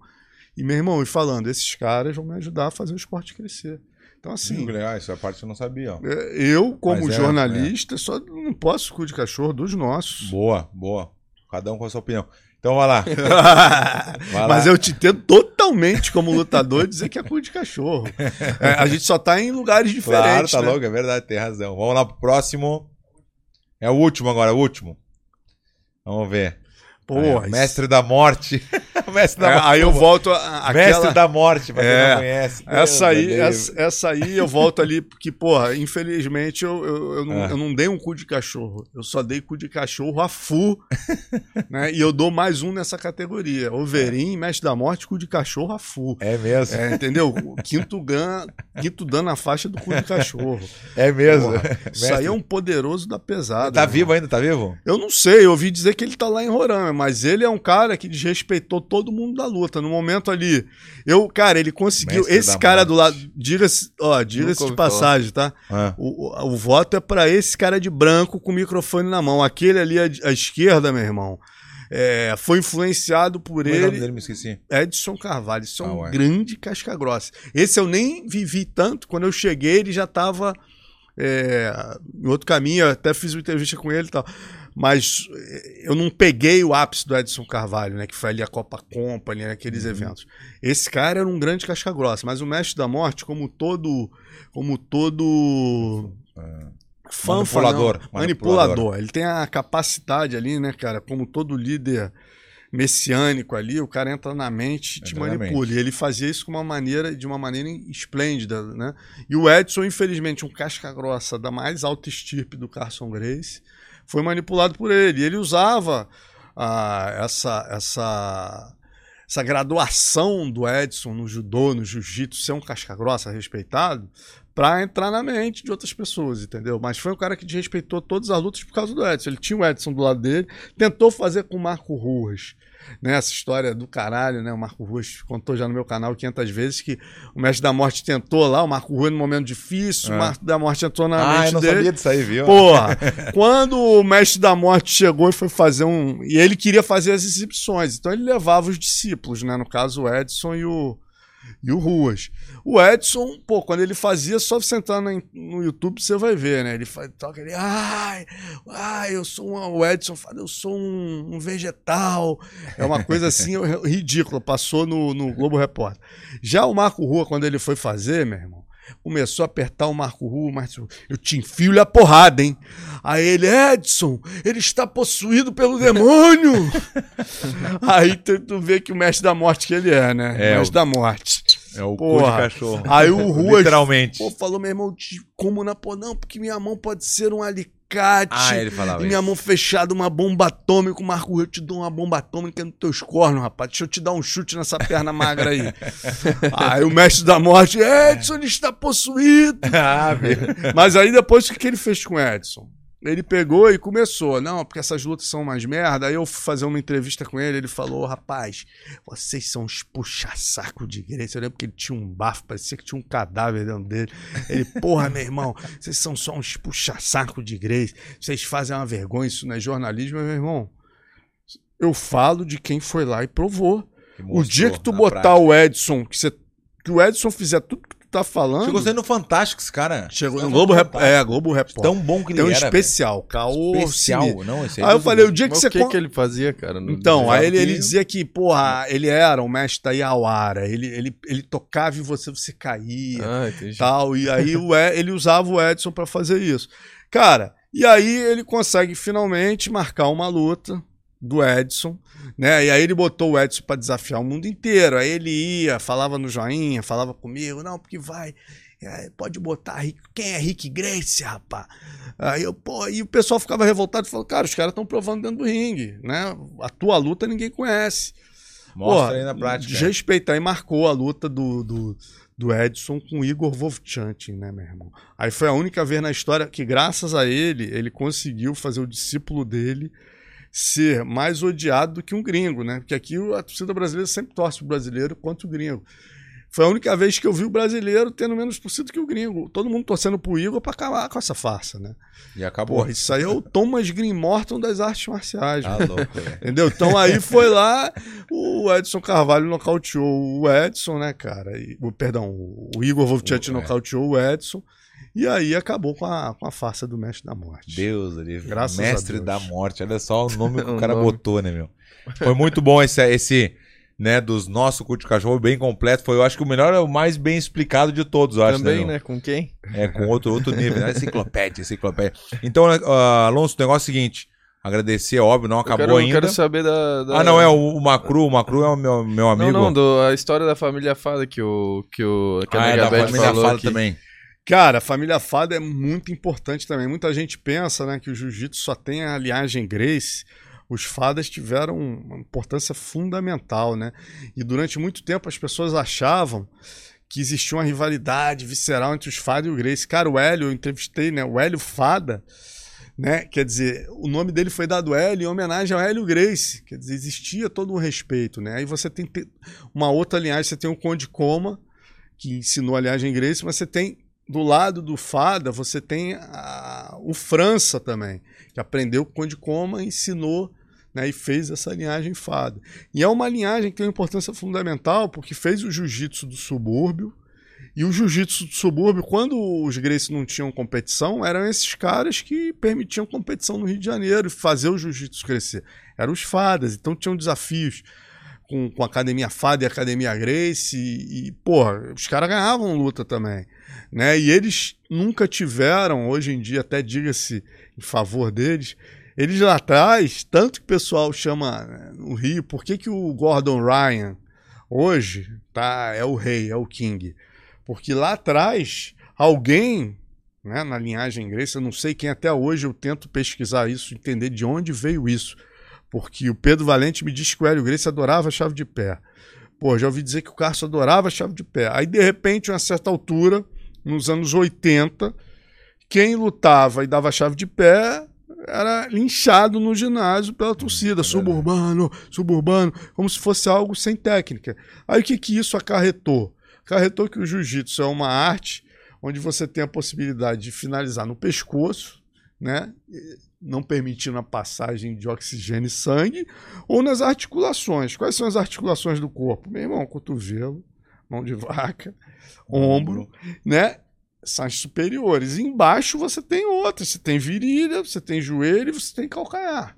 Simplesmente essa babaquice fez o jiu-jitsu esquecer os membros inferiores. É verdade, que loucura, né? Porque que- você atacar aquilo ali não é técnico. Isso é, É. coisa da luta livre, pô. Isso aí é coisa do suburbano. É, Então, a galera do Fada que fazia isso acabou, entendeu?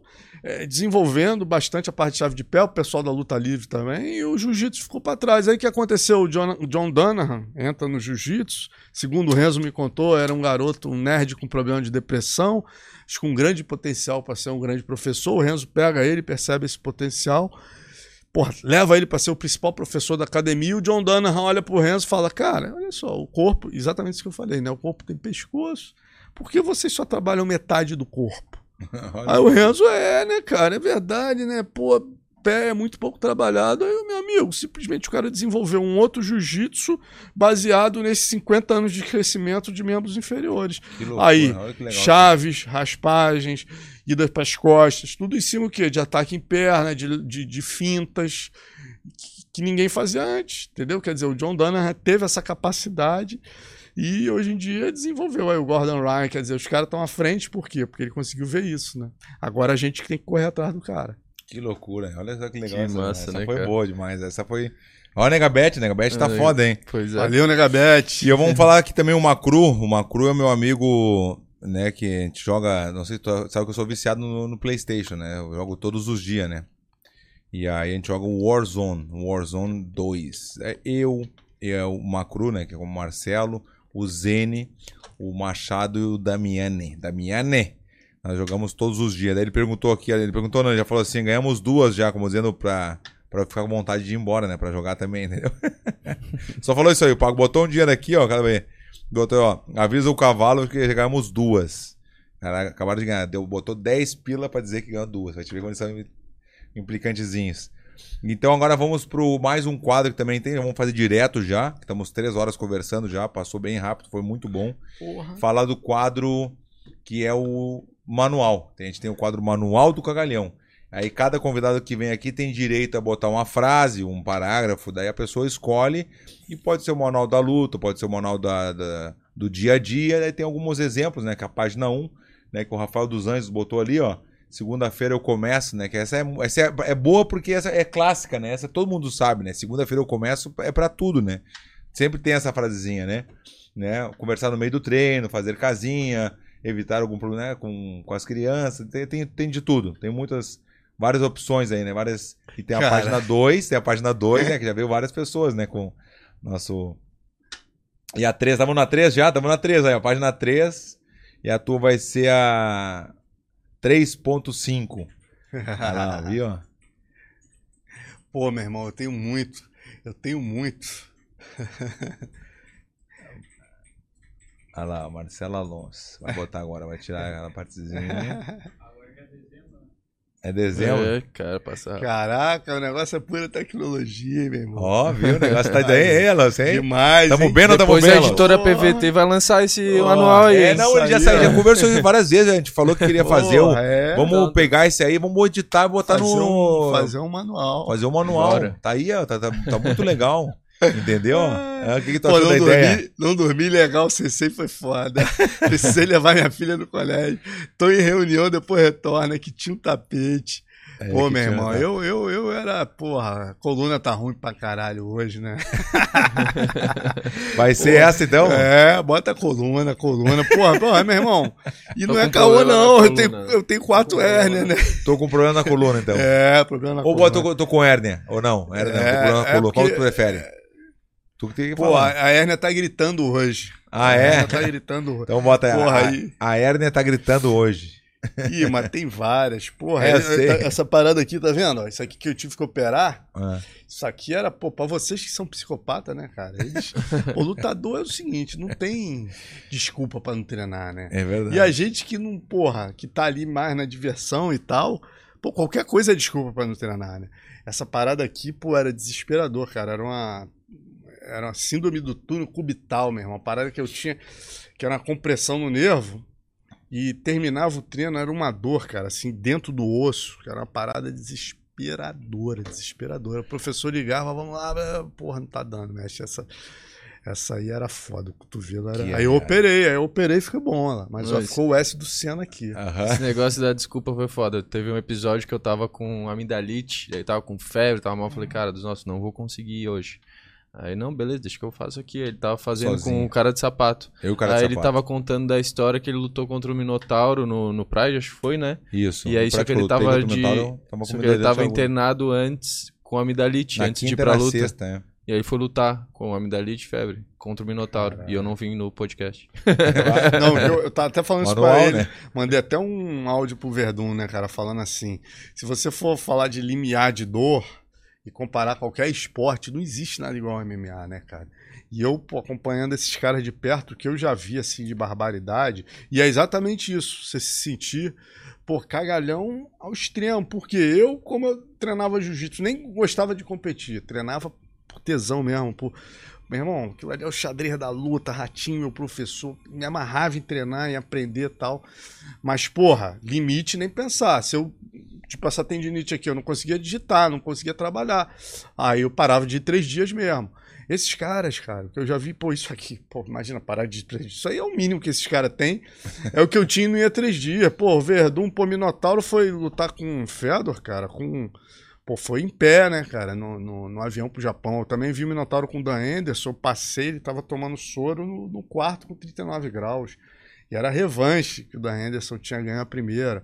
Então, assim, quantas esse cara já passou também de estar, tá, pô, dedo quebrado, que é dedo quebrado. Pra gente, né, seres que não. normais ali, não são doidos que nem esses bichos. Bah. Porra, quebrou o dedo. Pô, Murilo, cara. Pô, Anderson, coluna ruim. Esconder a lesão é normal. Normal. Aqui, ó, Alonso, só pelo. Olha aí, ó. O Alonso veio do Rio de Janeiro com a esposa passar Ó. uns dias aí e vai ganhar o kit dos campeões. É o Aí. que a gente sempre fala que campeão só anda com campeão. E tu é um Porra, campeão da, Obrigado, irmão. do, no mundo da. Olha lá, e vem, aí, vem coisa dentro mesmo, hein, gente? Eu sempre considera muito. falei, ó, Verdun botava uns caô dentro aqui, ó. Porra, tá, me deu uma faquinha aqui, ó. Faquinha, essa aí, Aí. é faca feita à mão, rapaz, do Medeiros. Porra. Essa aí, Deus livre. Que isso. Eu, eu fiz a tradição, eu já tinha dado a faca pra ele, pra pra vocês que não sabem, tem uma tradição. Quando tu dá uma faca pra alguém pra não cortar a amizade, a pessoa tem que te dar uma moeda, entendeu? Que é uma tradição gaúcha, né? Então é tu, né, dá a faca e a pessoa te dá uma moeda pra não cortar amizade. Mas essa aqui, Deus livre, hein? Olha aqui. Sabe por que, que dá moeda, não? Claro, pra não cortar amizade, Mas como se, fosse, como se fosse uma compra, Isso, entendeu? boa. Ah, tá, tu quer me ensinar a, porque a pode ser um real. te- Pode ser um real, pode ser dois reais. Pra- Ah, Deus, ele quer ensinar a tradição que eu ensinei pra ele. Eu que te ensinar. ensinei isso. Da onde, demônio? Claro. Ah, Deus, ele vai, não, Vem vai, cá, não, você- vai, não você vai fazer falou- parte do pote. pote- Você é de Santa Catarina e ele é gaúcho? É. Porra, maior rivalidade, né? Tá louco. Deus livre. Galera, o negócio é o seguinte: tem os, os livros aqui, então botar na, a gente bota na bio ali. A, na bio, não, no link, na bio, como é que se diz? Na bio? É Na bota? descrição. na descrição ali os livros do Alonso, quem quiser comprar. Tem muita história aqui pra contar e tem vários livros também, ó. Tem o ADCC, tem a da- das regras e tem um por trás do octágono, muito legal. Octógono, aproveita e aprende Octógono. como que fala. Octógono. É, é, Alonso, muito obrigado pela Prazer, participação. irmão, prazer é muito enorme. legal. Eu tenho certeza que tem muita gente aqui ainda. Tem bastante gente assistindo e muita gente gosta de ti, é, porque a, galera- a gente se considera muito, né? A gente se conhece há quanto tempo já, Alonso? A gente se conhece Porra, mais de 20. É. Lá pra 23 anos É, ali, isso aí, por 23 aí. né? anos de amizade, sempre me acompanhou, sempre, a gente sempre nos respeitou muito, né? E, é muito legal do tu estar aqui, a gente te chamou e tu, né, foi, né, faz quanto tempo que a gente tem combinado com o Alonso já? Faz Dois meses dois meses, dois Ah, meses. tá. Pensei que tinha só que eu, Não, eu não olhei. Não, dois meses que a gente combinou pra ele estar aqui com a gente, pra poder ter essa audiência que a gente Passagem tá ficava mais barata, né? Pra ficar mais barata a passagem também, né? Porque a gente, quando a gente traz alguém de fora, a gente paga passagem, hotel, uma coisa, ele falou que tinha uma, a casa de um amigo, a gente deu uma. Ah, que bom. Puta, que bom que não vai precisar pagar o hotel. Não, tô brincando. O Alonso, com certeza, a gente pagaria com todo prazer. E valeu dos nossos. Foi a. Valeu, prazer enorme, irmão. Pô, eu nem senti passar aí quando vocês falaram três horas aí. Eu falei, porra, Foi bom demais. Uma aula. Pô, É, prazerzaço, galera. Contem sempre comigo aí. Tô sempre na audiência aqui também. Assisti vários aí. Porra, Paulinho Serra aqui, quando eu liguei e vi, falei, porra, só queria que ele imitasse o traficante gay, mas É. esse ele não gosta de fazer. Ele não Você ainda mais. pediu no ar, né? Vocês dois pediram no ar. É, é. Falei, pô, faz o traficante. A Adriana até brinca comigo, cara. é. Você que quer. eu- eu- só tem poucas pessoas que têm a capacidade de fazer chorar de rir humor. Rei Bianchi é outro que você tem que trazer. Bianchi Tem que trazer. É um Bianchi monstro. É, não, não, daí é É um 5 horas. monstro. Rei Bianca, o seu Não, Rei Bianca monstro, sentar aqui monstro. é 5 horas. Monstro, com o violão. não para. Que, o violão tem que Aí tu vai aqui, ver quem é, porque eu não vou poder falar, eu não falo nada, ele vai falar sozinho. Não, não, esse aí eu quero ver. Meu irmão, Esse ele vai ver. vir amarradão que ele te Bah, adora. bah. E pra mim é o maior comediante do Brasil. Ele é foda mesmo. É eu número de eu fiz um hashtag É. pra ele. O Rei Bianchi. É, É. Não, é o, o Rei do Humor. É, É, monstro. hashtag Rei do Humor. Ele vai, ele manda. Sempre que tem show no Rio, ele me manda e eu, meu irmão, a Adriana até fala, pô, se, você puder, tu vai em todos, porque eu, eu, eu rio de todos, eu sou igual a mulher dele, né, que ele... É, é. Ah. Gordeli. Gordelice, Gordeli, Gordelice. chama de Gordeli. Que ela ri, ela é que nem eu, ela, ela vê o show 100 vezes e ri 100 vezes, É porque verdade, ele, ele é um monstro. E o Paulinho Serra no Traficante Gay, né, cara, Tá que eu, louco. eu vejo seu... Você já viu no YouTube? Já, já. É, eu boto 100 vezes, eu choro de rir 100 vezes. Aquilo o ali Chaves, não né? dá, aquilo ali é monte. Como tem também o ex-gay, que é bom, mas o traficante gay não, não dá. É, é- é demais. Mas é Então isso, fechou, irmão. nosso. Obrigado aí, galera, pela audiência. Também todo mundo eu vi que a galera manteve aí, todo mundo ficou com a gente. Muito obrigado aí a, a Negabete. Não sei se a mãe tava assistindo, né? Agradecer aí daí o Macru, Machado, Zene, da minha, eu tô chegando, tô chegando pra botar aquela jogadinha dele. É, rapaz, não é muito tempo, é três horinhas mínimo a gente joga. É coisa rápida. Pessoal, muito obrigado. Tamo junto aí, ó. E é tudo nosso. Valeu, galera.